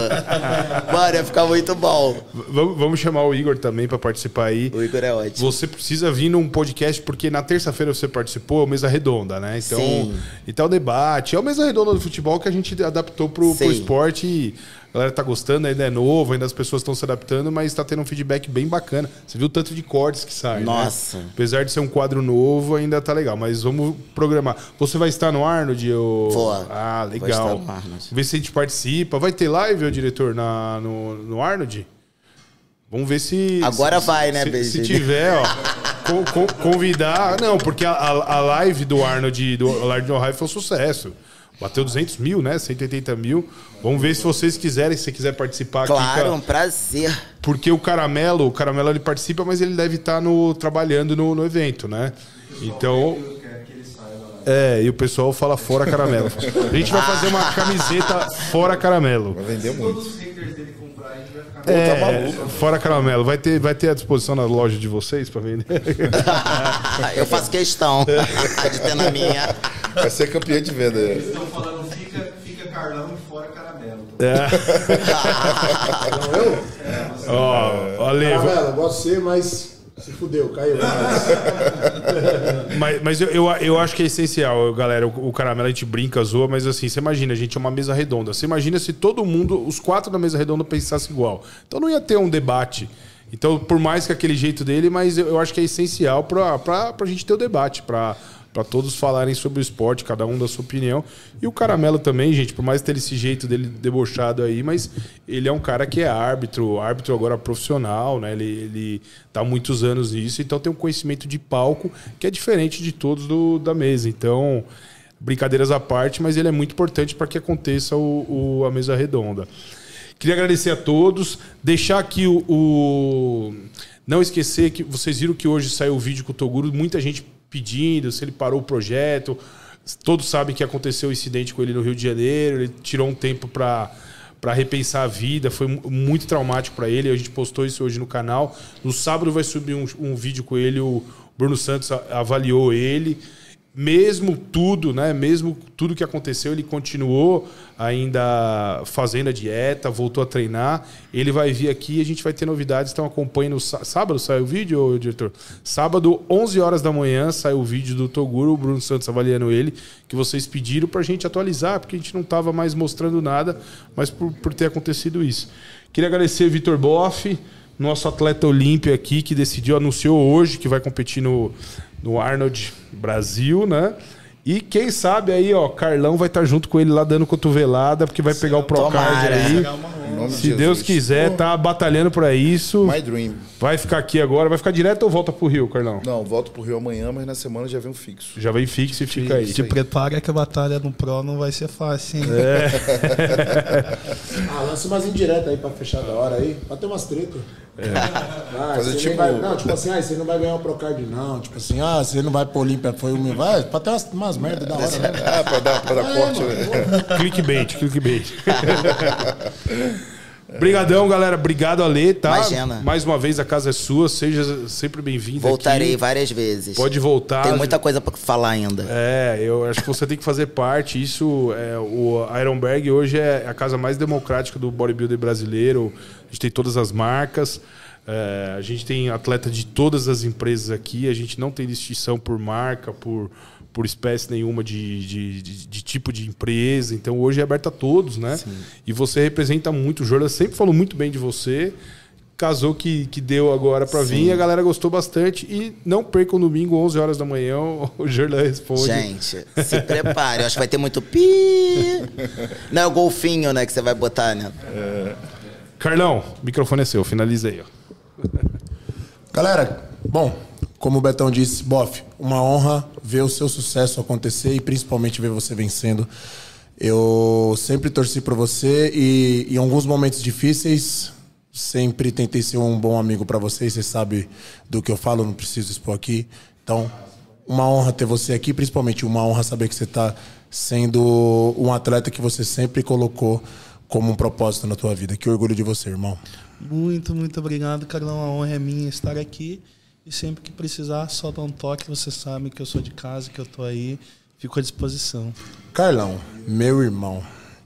É como a gente fala em São Paulo, favela venceu, irmão. Sim, Cês- é, é poucas palavras e muitas atitudes. Você sabe que a cada abraço que eu dou em você, é aquele olhar de orgulho e falar: valeu a pena esperar. Parabéns, irmão. É isso aí. Eu quero agradecer a você, Boff, Beto, a ler, sempre acompanhei. Para mim é realização pessoal de um sonho, porque, que nem eu falei, um ano e meio atrás eu estava no sofá e eu sonhava viver isso, hoje em dia eu vivo isso. Então eu falo para você que está em casa, se você acredita num sonho, não desista. Pessoas vão te desanimar, pessoas vão te desapontar, pessoas vão falar. Mas quem sabe da sua vida é Deus. E tudo na vida tem um propósito. E Deus tem um propósito na sua vida. Então acredite nos seus sonhos e vá em busca deles. Obrigado. Eu gosto de falar que se você mata o sonho antes do tempo, você morre antes do tempo. É, exatamente. Então a vida é isso daí. Moça, eu não te conheço, não. Eu sei que você fala umas bostas da hora aí, mas na próxima é nós. Eu Mas acho é que- umas, bostas fundamentadas. Sim, É as verdades necessárias dos anos 80. Eu falo, eu sou dos anos 80, eu tenho- então vai ser uma honra ter você aqui. Tá ótimo, obrigada. próximas. Big Boss, mais um. Obrigado aí pelo convite. E principalmente vocês, galera, a galera aí que sempre tá aí na produção, vocês que estão fomentando sempre nossas redes, principalmente dando os conteúdos que nós sabemos que conseguimos proporcionar para vocês. Esses comentários são vertentes para a gente continuar sempre, sempre tendo um caminho totalmente válido e benéfico para vocês. Então, como o Betão já disse no começo, se inscreve, curte, compartilha, deixa seu like, ativa o sininho lá para as notificações, para os conteúdos chegarem primeiros para vocês. Deus abençoe vocês e nunca se esqueçam, o recomeço sempre é importante, mas o final do game a gente sempre vai saber quem é vencedor. Vocês são vencedores, nós aqui também e a família Grande Unida. Tamo junto.